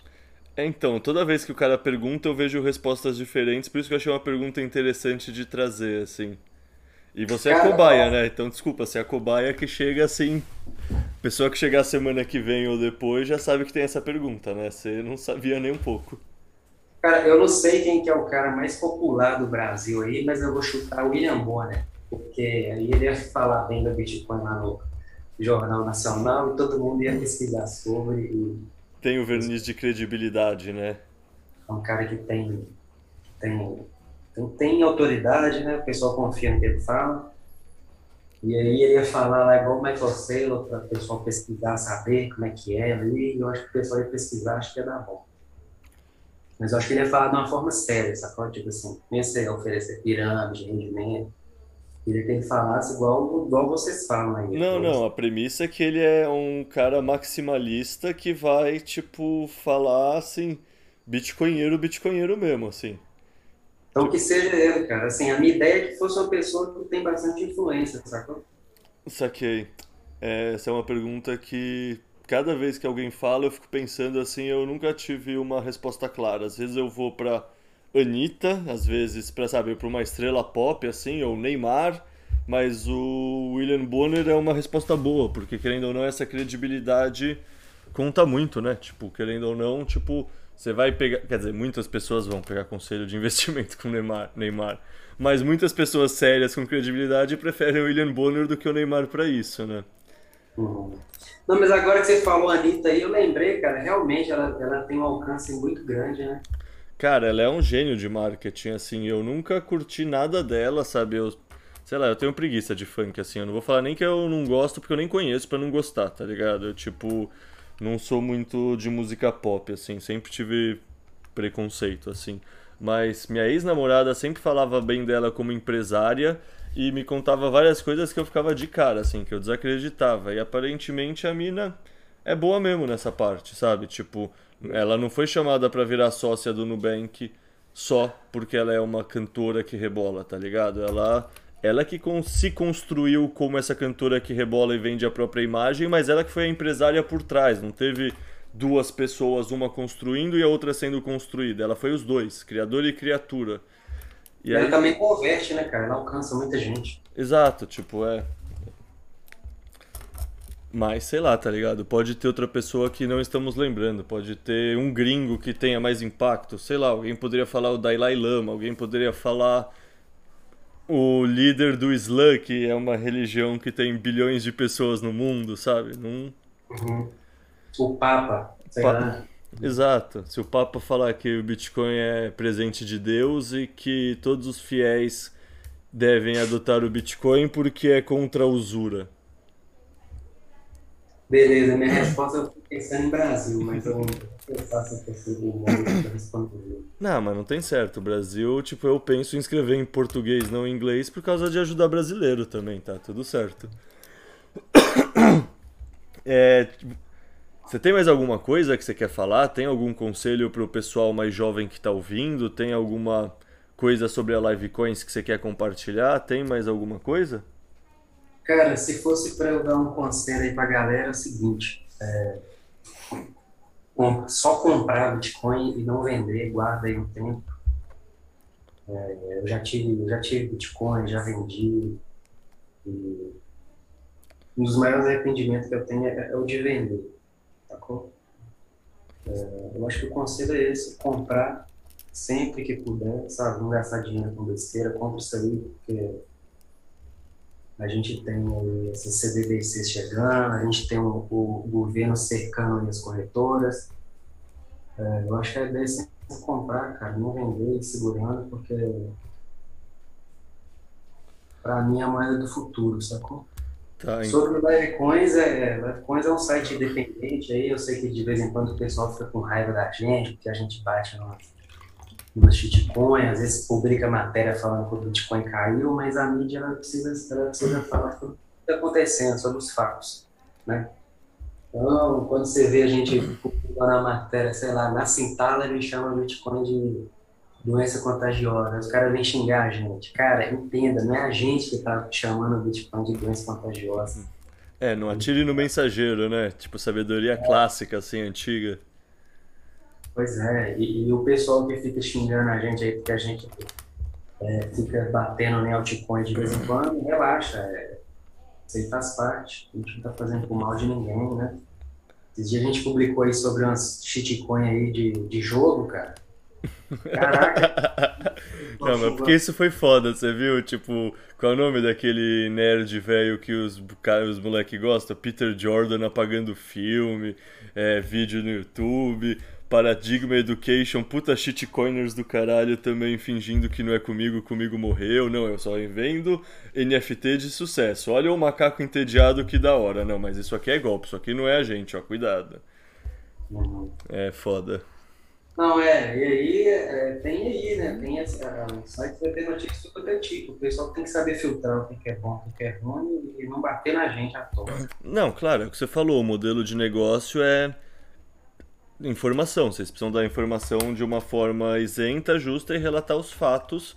E, tipo, fato objetivo: se o Bitcoin tiver caído 50%, o modelo de negócios de vocês é relatar e tá tudo bem. Assim, tipo, é, faz sentido e, tipo, no fundo, sei lá, relatar questões que acontecem é, é positivo. O pior era se não tivesse ninguém fazendo isso, tá ligado? Aí era sei lá, se censure a palavra, mas no mínimo é sombras e não iluminar o problema. Tipo, se tiver tendo um problema, tudo que eu quero é que vocês escrevam e mostrem o que está acontecendo, assim, para eu ver, caralho, isso aqui está acontecendo só oscilação no preço ou tem realmente um fundamento que está dando pau?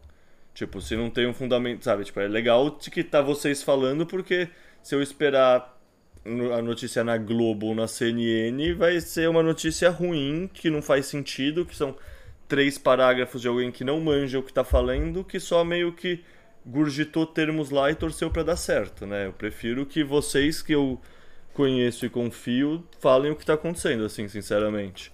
Acho que, sei lá, tem muito iniciante que ainda é muito emotivo com essas coisas e esse pessoal realmente tem reações emotivas para as coisas, né, por definição.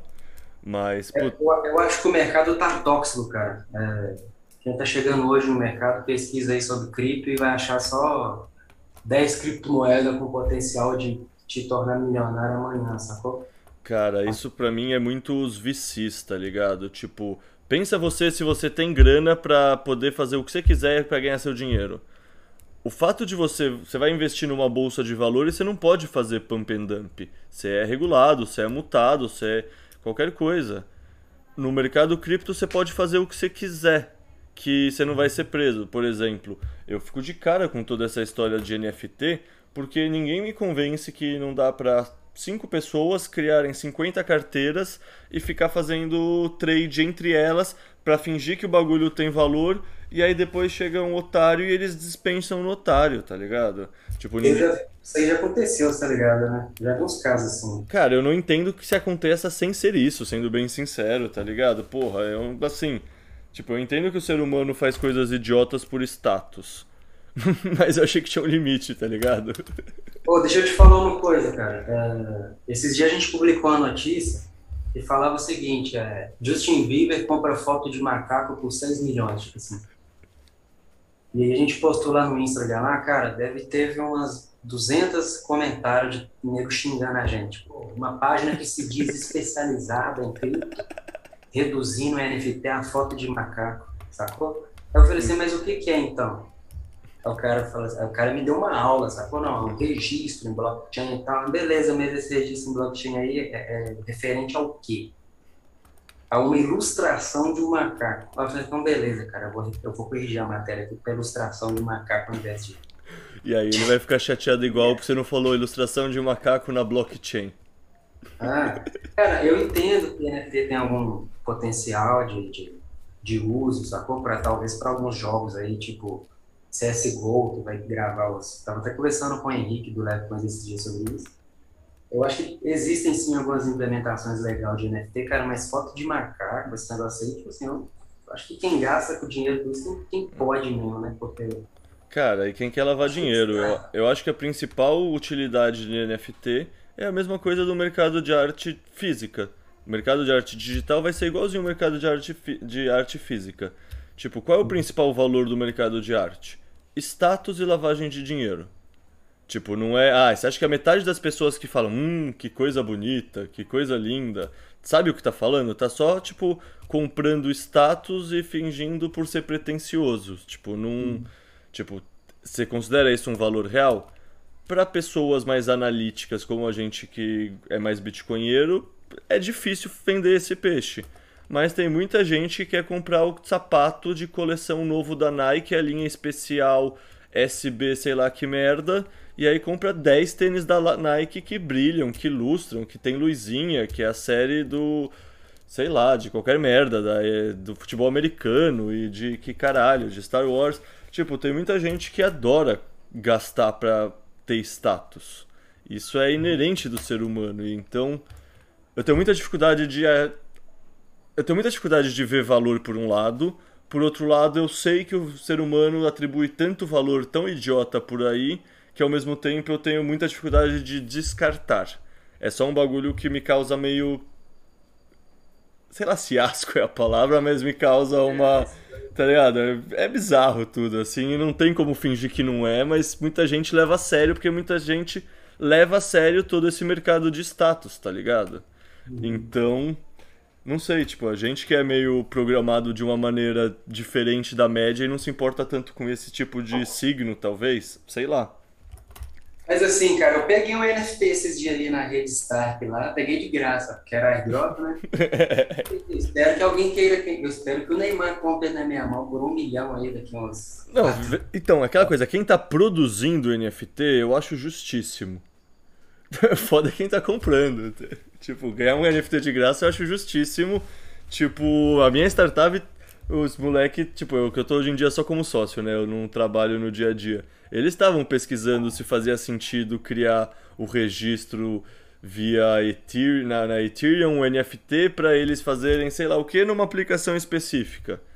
Mas, cara, não é que ia valer 6 milhões, era só o avatar deles pra fazer sei lá o que e a ideia não deu em nada porque não parava em pé, sabe? É só essa coisa, ai, tá todo mundo falando, deixa eu explorar pra ver se faz sentido. E eu falei, pessoal, eu acho que você.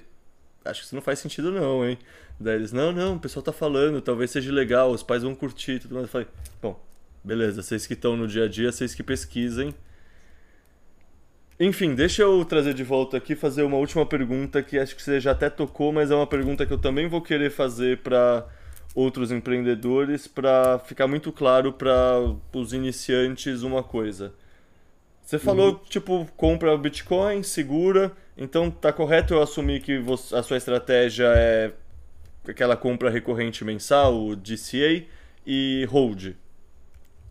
Sim, cara, na minha opinião, isso aí é, é o que todo mundo deveria fazer. Comprar sempre que puder e guardar, cara. Até a gente ver para onde isso vai. Se cair, dane-se, deixa cair. É, na minha opinião, a última coisa que a pessoa tem que preocupar no Bitcoin é o preço. Eu sempre eu falei isso muito para várias pessoas que, como eu te falei, tem esses amigos meus que vêm às vezes encher o saco, porque, ah, tá caindo seu Bitcoin, né? Eu falo para esse cara, esquece o preço, pelo amor de Deus, cara. Compra Bitcoin e guarda isso aí, porque no futuro você vai precisar disso aí. Tá bom? Começa a ler sobre CDBC, começa a ler sobre o governo, como que o governo acha que você é a propriedade dele. Começa a ler sobre crédito social, começa a ler sobre eh, a Agenda 2030 do Fórum Econômico Mundial e compra Bitcoin e guarda, cara. Guarda com você. Se cair, esquece o preço. Às vezes eu falo aqui pra gente que fica analisando o preço de Bitcoin, que vai cair, vai subir, meu, esquece isso. Simplesmente compra, deixa cair, deixa cair 90%. Mas se cair, aproveita e compra. E vai guardando. Sacou? É lógico que eu não falo assim, é, vende sua mãe, sua avó sua irmã para comprar Bitcoin. Não é isso. Cara, sempre compra sempre que você puder. Sacou? Daqui, esse videogame que você está comprando aí, daqui a 10 anos você vai se arrepender de, de, de, de ter comprado isso aí, cara. Você devia ter comprado isso aí em Bitcoin. Então, acho que a ideia é essa, cara. Sempre comprar. Não, perfeito. É, eu assino embaixo, é, é exatamente o que eu faço, no fundo. Tipo, é, compro todo mês todo o dinheiro que sobra no fluxo de caixa, eu. Beleza, preciso pagar o condomínio em Fiat, então faz sentido eu ter um pouco de real para pagar isso. Preciso pagar comida no dia a dia em real, faz sentido eu ter um pouco de real por causa disso. E aí eu faço uma conta, eu no começo do mês invisto, sei lá, se dá 15 ou 20% do que o dinheiro que eu recebo eu compro Bitcoin. Aí no final do mês, se tiver sobrado um pouco de dinheiro, eu compro mais Bitcoin, mas geralmente acaba faltando um pouco, eu preciso vender um pouquinho porque eu sempre compro demais no começo do mês, assim, eu sou meio otimista para o quanto eu vou conseguir economizar, porque eu sempre sou meio, sei lá se ganancioso é a palavra, mas eu quero comprar o máximo de satoshi possível. Eu prefiro tentar viver de cinto apertado e comprando mais satoshi agora. É, e, eu, e eu acho que assim, cara, uma coisa que eu falo também é, não comprar Bitcoin é, esperando ficar bilionário, sacou? É,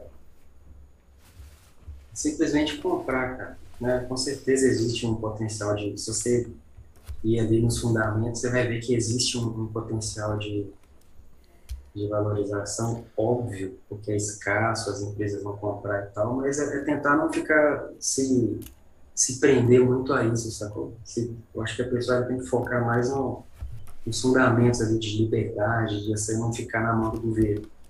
É. Acho que é o principal fato. É, pra mim é, no fundo, a valorização é tipo a isca, né? É o que atrai. Mas eu acho que as pessoas realmente, quando vão entrando e vão percebendo, pelo menos foi o que aconteceu comigo. Tipo, vim pelo number go up, pela tecnologia, pela tecnologia não, pelo dinheiro, e fiquei realmente pela parte ideológica, assim, pela parte. Não, tem caroço nesse angu, tem algum problema no mundo. Eu sempre soube que tinha alguns problemas, eu não sabia entender, eu não sabia nomear. E o Bitcoin é tipo uma pílula da verdade, um óculos da verdade. Ele desnuda tudo e mostra o que faz sentido e o que não faz. Só que é essa questão, né? Tipo, quando você tá no começo, é muito difícil a pessoa mudar a mentalidade de uma mentalidade fiat para uma mentalidade bitcoinheira antes de começar a estudar muito. E a pessoa só estuda muito quando ela está envolvida com o dinheiro dela. Então, uhum. tipo, sei lá, eu acho que inevitavelmente as pessoas entram com a mentalidade fiat E aí elas meio que caem na toca do coelho, a gravidade é muito forte, é inevitável, elas vão entendendo várias outras coisas, porque assim, o Bitcoin ele é apolítico e ele é inclusivo para todo mundo, sem dúvida.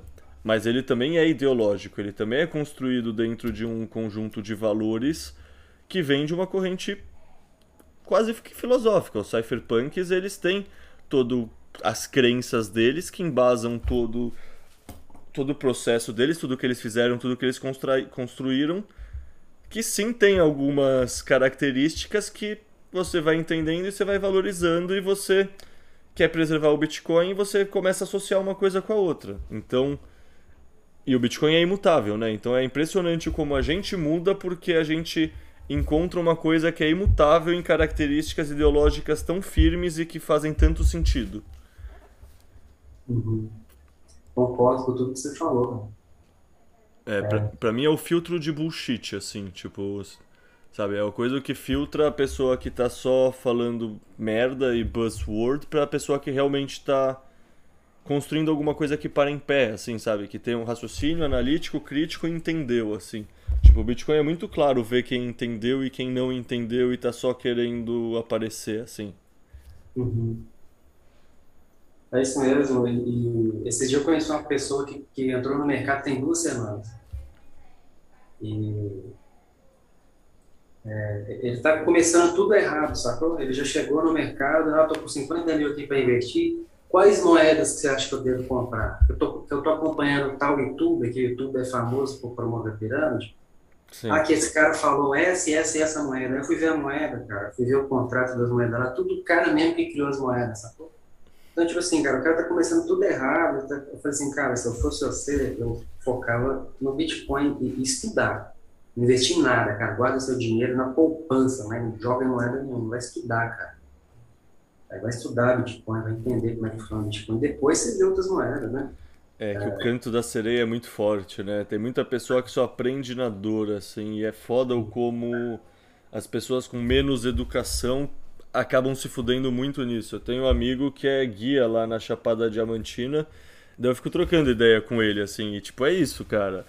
É, cassinão de shitcoin Binance faz sucesso, no aplicativo da Binance faz sucesso pra todo mundo, assim, todo mundo. E aí é difícil, porque tem um simulador de trade, eu fico sei lá, devo falar com ele uma vez por semana, duas vezes por mês. Não, Abílio, isso aí é tentador, eu tô ligado, mas, cara, é canto da sereia. Você tá jogando um jogo contra outra pessoa. Você acha que essa outra pessoa manja mais ou menos que você?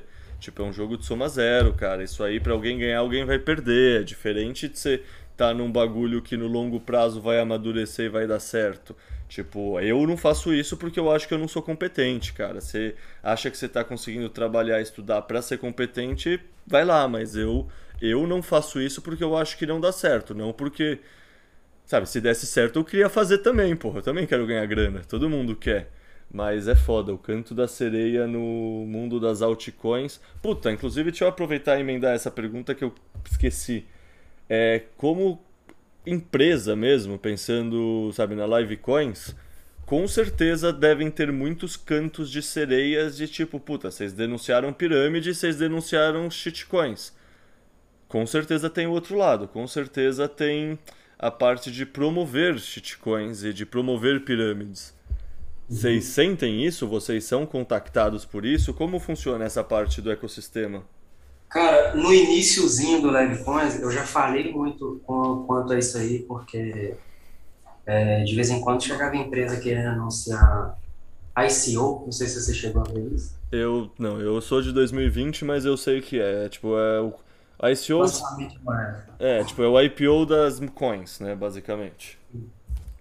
E aí a gente chegou a, a, a pegar alguns PR, né, a gente chama de press release, de alguma dessas ICOs aí, cara, que é, era até bonito, cara. Eu olhava assim, mas essa moeda tem um projeto bonito, né? Sei lá, Ariota, Nano, sei lá. Eu via assim as moedas que tinham uns, uns projetos interessantes, cara. Mas no fim das contas, tudo se mostrou como uma verdadeira porcaria, cara. E aí chegou um tempo que a gente falou assim, cara, nunca mais vamos promover isso aqui.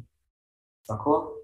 E de vez em quando, antigamente, a gente recebia esses pedidos de, de press release, oferecendo grana, cara, né? A galera paga em euro e tal. Só que de 2021 para 2000 e, de 2020 para 2021, o número aumentou tipo, em 100 vezes. Sacou? E a gente recebe e-mail todo santo dia, cara. Se eu te mostrar minha caixa de e-mail aqui agora, hoje teve uns 10, ontem teve uns 20, e a maioria que tá tendo agora é de jogo. Anuncia meu jogo aí que eu te dou 100 mil moedas, no exemplo. Tá. Anuncia meu jogo aí que eu te dou 100 mil tokens. Ou seja, se eu fizer um anúncio, todo mundo comprar, eu vou despejar token no mercado, sacou? Sim. E teve um tempo atrás que era moeda de metaverso, anuncia minha moeda de metaverso aí que eu te pago tanto. Cara, o nego chegou a oferecer 10 mil dólares, sacou? Pra gente publicar para as redes dele. Só que a gente não pega nem um. E esses caras chegam no, chega por e-mail, chega no Instagram, chega no. te liga, velho. A não sei como consegue seu telefone. E a gente não publica nenhum, cara. De vez em quando até conversa aqui com o Gustavo e com a Lorena. Tipo assim, cara, a gente, imagina se a gente pegasse metade desses Esper, já a gente tá milionário, cara. Fiz as contas uma vez aqui, se a gente tivesse pegado todos os anúncios de um mês, a gente tinha ganhado tipo uns 300 mil dólares. Só de, de, de PR desses caras, sacou? Porque esses caras, igual você falou uma coisa aí que eu é, é, achei muito certo, esses caras são muito espertos, bicho. São muito inteligentes, eles jogam para ganhar. E quando eles chegam com essas moedas para poder é, anunciar, eles têm um investimento para isso. Sei lá, o cara deve ter um budget lá de, de, de 100 mil dólares, sacou? E ele já sabe, eu vou investir aqui 10 mil em, em mídia, vou investir mais 10 mil em, em, YouTube, e tanto, e tanto, e tanto. Então o cara primeiro ele investe. E aí depois chega a ter tanto de jogador para poder. Então ele para ganhar muito dinheiro, sacou? Então o dinheiro que esses caras têm, e geralmente, às vezes é o mesmo cara, cara, que lança um tanto de jogo. Você pega esse CryptoCity aí, é, você movimentou milhões, cara, sei lá, 200 milhões. E o cara deve ter investido um milhão, sacou? Pegou um milhão do CryptoCity e investiu 10 milhões no, no CryptoCar, sei lá, pra você comprar carrinho. Você olha, fica olhando pra tela que tá dando dinheiro, tipo assim. Aí vamos supor que o CryptoCars deu muito dinheiro. Aí chegou no CryptoPlan, o cara já tinha, já tinha muito mais grana para investir, sacou? Porque você vê que o gráfico dos dois, um subiu devagarzinho, o outro foi querendo um kit de bengala. Então, tipo assim, cara, é, é o canto da CE desses caras é muito forte, só que a gente é muito chato, cara. Você vê como que a gente trata esse pessoal aqui. Teve uma empresa que estava esses dias chamando a gente no, no Instagram, que ela queria anunciar de qualquer jeito, sacou? E aí a gente não, a gente simplesmente não responde, cara. Tá tudo, tudo e-mail não lido, sacou? Eu vejo lá, novo Play to Earn, novo metaverso, não, simplesmente não responde. Se o cara ficar insistindo, geralmente insiste, manda 10 e-mail, o mesmo e-mail. Aí geralmente ele vai lá pro Instagram chamar lá. Aí eu vou lá e respondo, né? Ó, se não responder o seu e-mail, considera como uma negativa. Considera que a gente não tem interesse em anunciar isso aí. Aí a mulher falou assim, como assim não tem interesse? Você nem sabe quanto que a gente vai pagar e como que vai ser, não sei o que, não sei o que. Desculpa, né? Se não responder, porque não tem interesse. Não, eu quero falar, vou, quero falar com o diretor da empresa. Aí vai lá pro, aí vai lá pro Twitter e fala a mesma coisa, eu quero anunciar e tal, lá no Instagram ele tá respondendo, é muita educação e tal. Aí lá no Twitter a gente responde a mesma coisa, ó, se não responder o seu e-mail, é considera como negativo. Bom, Sabe por quê, cara? Porque eu não tenho como ficar respondendo 100 e-mail. Sim. Tipo assim, não tem como, cara. Ah, e puta, querendo ou não, você tá reforçando tudo que eu acreditava de acreditar que é um bando, sei lá se é venture capital, se é só fundo de investimento ou é family office, mas sem dúvida são umas baleias que sabem manipular o mercado e sabem que quando o Bitcoin esquenta, tem muita gente que vem com muita ganância e, quer se aprove... e essas pessoas sabem se aproveitar dos ingênuos. No fundo, uhum. eu sempre vi o resto do mercado das criptomoedas como sei lá, tem o tubarãozão e tem aquelas rêmoras, aquele peixe que gruda no tubarão e fica comendo os restos, assim. E uhum. no fundo é isso, tipo, sei lá, para quem tá ouvindo aqui, acho que você já sabe, mas se pergunta quem tá ouvindo por que as altcoins seguem exatamente o ciclo do halving. Tá rolando halving nelas? Qual é a explicação disso? A explicação é que, que elas simplesmente se aproveitam da liquidez que entra no Bitcoin e elas tentam roubar essa liquidez. Por quê? Porque tem gente que, ah, é, o Bitcoin está subindo, mas essa outra vai subir muito mais. E o pessoal não quer estudar que nem você falou e quer, ah, quero colocar 50 mil reais na melhor ou nas cinco melhores criptomoedas para eu ficar milionário no próximo ano. Uhum. E aí é foda, é o canto da sereia que, de fato, nenhum bitcoinheiro vai falar, coloca 50 mil reais que você vai ficar rico no próximo ano. Os caras que entendem mesmo e que são responsáveis vão falar, não, diminui seu padrão de consumo, estuda, compra um pouco todo mês, estuda mais, vai trabalhando, se mantém humilde, compra mais satoshis, tipo, vai dar o conselho genérico que é mais saudável, mas isso não atrai tanto, né? Não é, não é tão legal que nem acreditar que essas cinco moedas, daqui a seis meses você tá milionário. Como é que Empíricos fala? É, valorizações exponenciais. Bitcoin morreu. Empíricos tá puta com a gente. Assim, cara, é, essa, essas shitcoin aí, elas são muito bem coordenadas, cara. É, é, o projeto dos caras, é muito, a, a forma que eles fazem marketing é muito bem feita, sacou? É, a única coisa que eles sabem fazer é um puta marketing agressivo, que é o que vende, né? Tipo, eles... É. E assim, cara, se você entrar ali no, no Fiverr, não sei se você conhece o Fiverr, Não você conheço. freelancer e tal. É, você vê cara vendendo o jogo lá, cara, é, blockchain, por dois mil reais, sacou? Vou lançar seu jogo Play to Earn, vou fazer pra você um jogo por dois mil reais. Você pode entrar lá e comprar seu jogo, cara, sei lá, pé de manga. Esses dias eu vi um cara no Facebook chorando que perdeu 10 mil reais num jogo de plantar pé de manga, cara. Sério. E aí eu fui lá no Fiverr, eu fui lá no Fiverr lá, eu tinha, tinha lá o projeto, sacou dois mil reais, o, o golpista que, que lançou o jogo, ele pagou dois mil reais pra alguém fazer aquele jogo pra ele. Sacou? E aí tudo que o cara tem que fazer agora é promover isso aí. Então, é, cara, o tanto de youtuber que tá envolvido nisso aí, porque os caras ganham a moeda do jogo, sacou? Sim.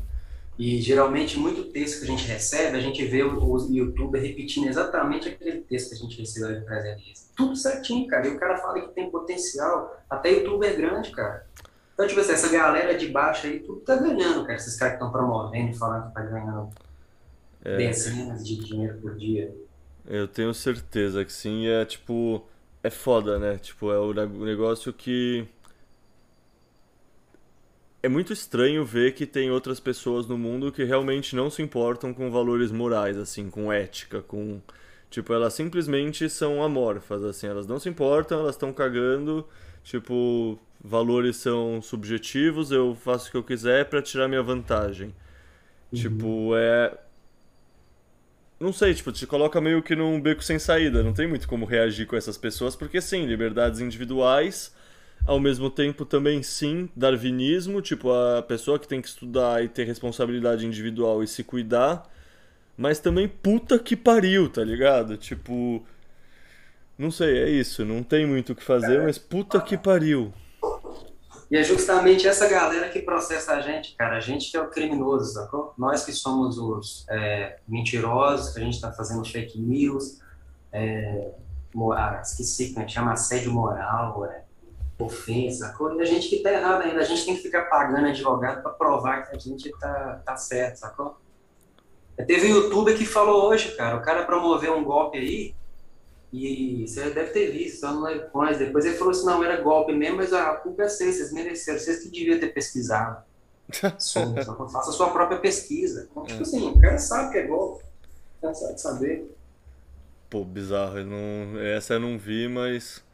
Sei lá, eu já tinha asco de metade desses youtubers, agora eu tenho mais asco de todos. Tipo.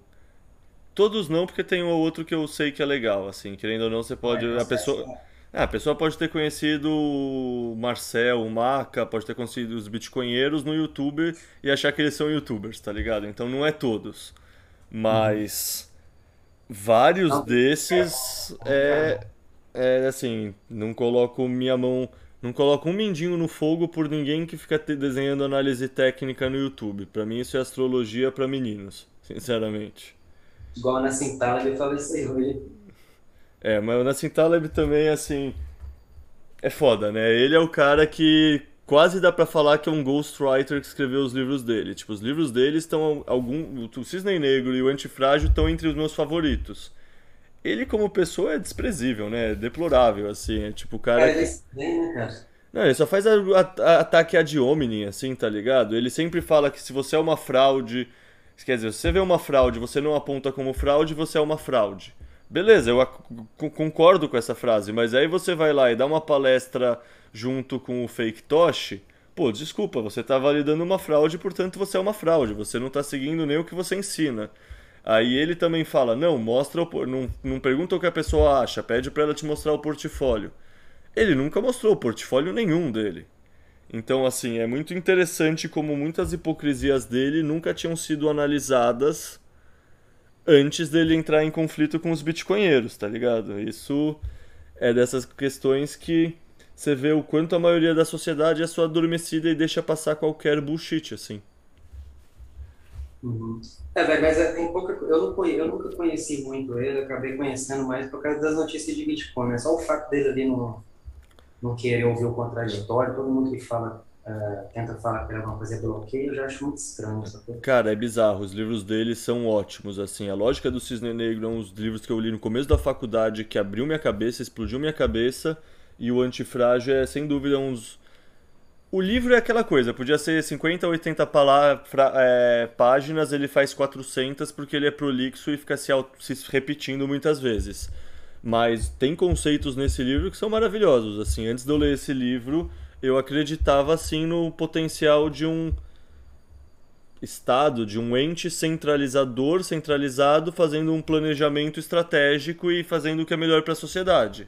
Tipo, lendo esse livro, e assim, estudante acadêmico, geólogo na USP, né? Eu não- também não tinha, tinha estudado nada sério, assim, era só instinto. Mas esse livro que me abriu o olho para ver que não, cara. Tipo, no fundo, isso dá mais errado do que certo, e olha exemplos práticos, olha na vida real isso acontecendo. Ao mesmo tempo, o termo antifrágil é um termo maravilhoso, sabe? Ele é um cara. Os livros dele são muito bons. E aí é muito doido ver, tipo, a pessoa real ser essa pessoa que é, tá ligado? É realmente. Sei lá, pra mim, a lógica.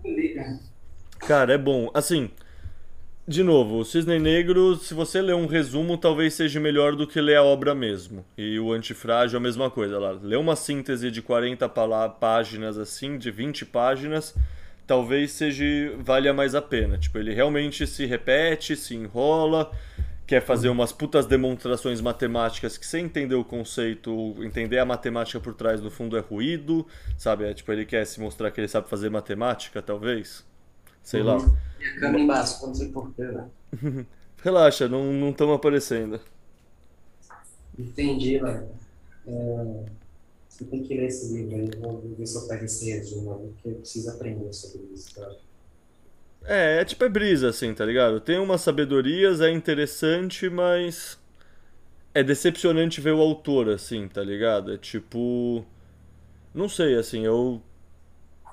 Sei lá, tem, tem alguns autores, assim, que você conhecer o autor e você conhecer a pessoa, e você vê a obra, não casa muito um com o outro. É tipo aquela banda que você gosta e na hora que você conhece o vocalista, o cara morre no cu, né? É, exato, é meio que isso. E, tipo, talvez era melhor nem ter começado a seguir ele no Twitter, nem ter sabido que ele existia e só conhecer ele como autor dos livros, por exemplo.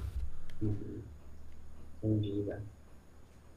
Cara, acho que é isso, Matheus. Não tenho mais muita coisa pra perguntar. Acho que nenhuma, na verdade. Você quer fazer, sei lá, eu já tô tentando concluir pensando em coisa faz uma meia hora. Você tem mais.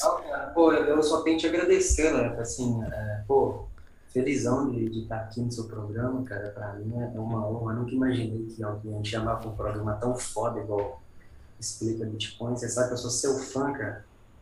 É, toda vez que você publica algum artigo aqui, uma das primeiras coisas que eu faço é mandar aqui pro meu grupo de pessoal aqui que eu quero que eles aprendam mesmo sobre Bitcoin?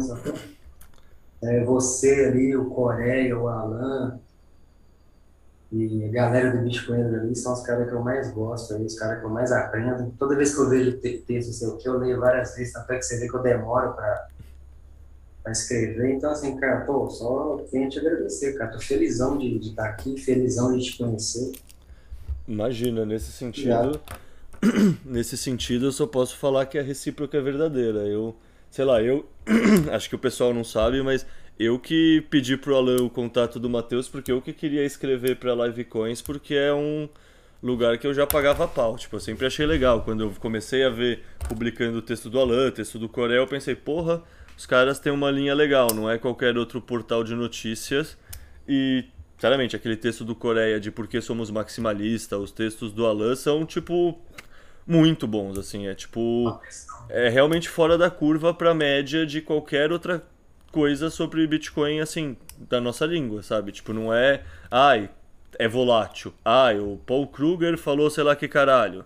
Não é isso, é um negócio bem feito, sabe? É um texto que é feito para ser atemporal. Isso é legal pra caralho.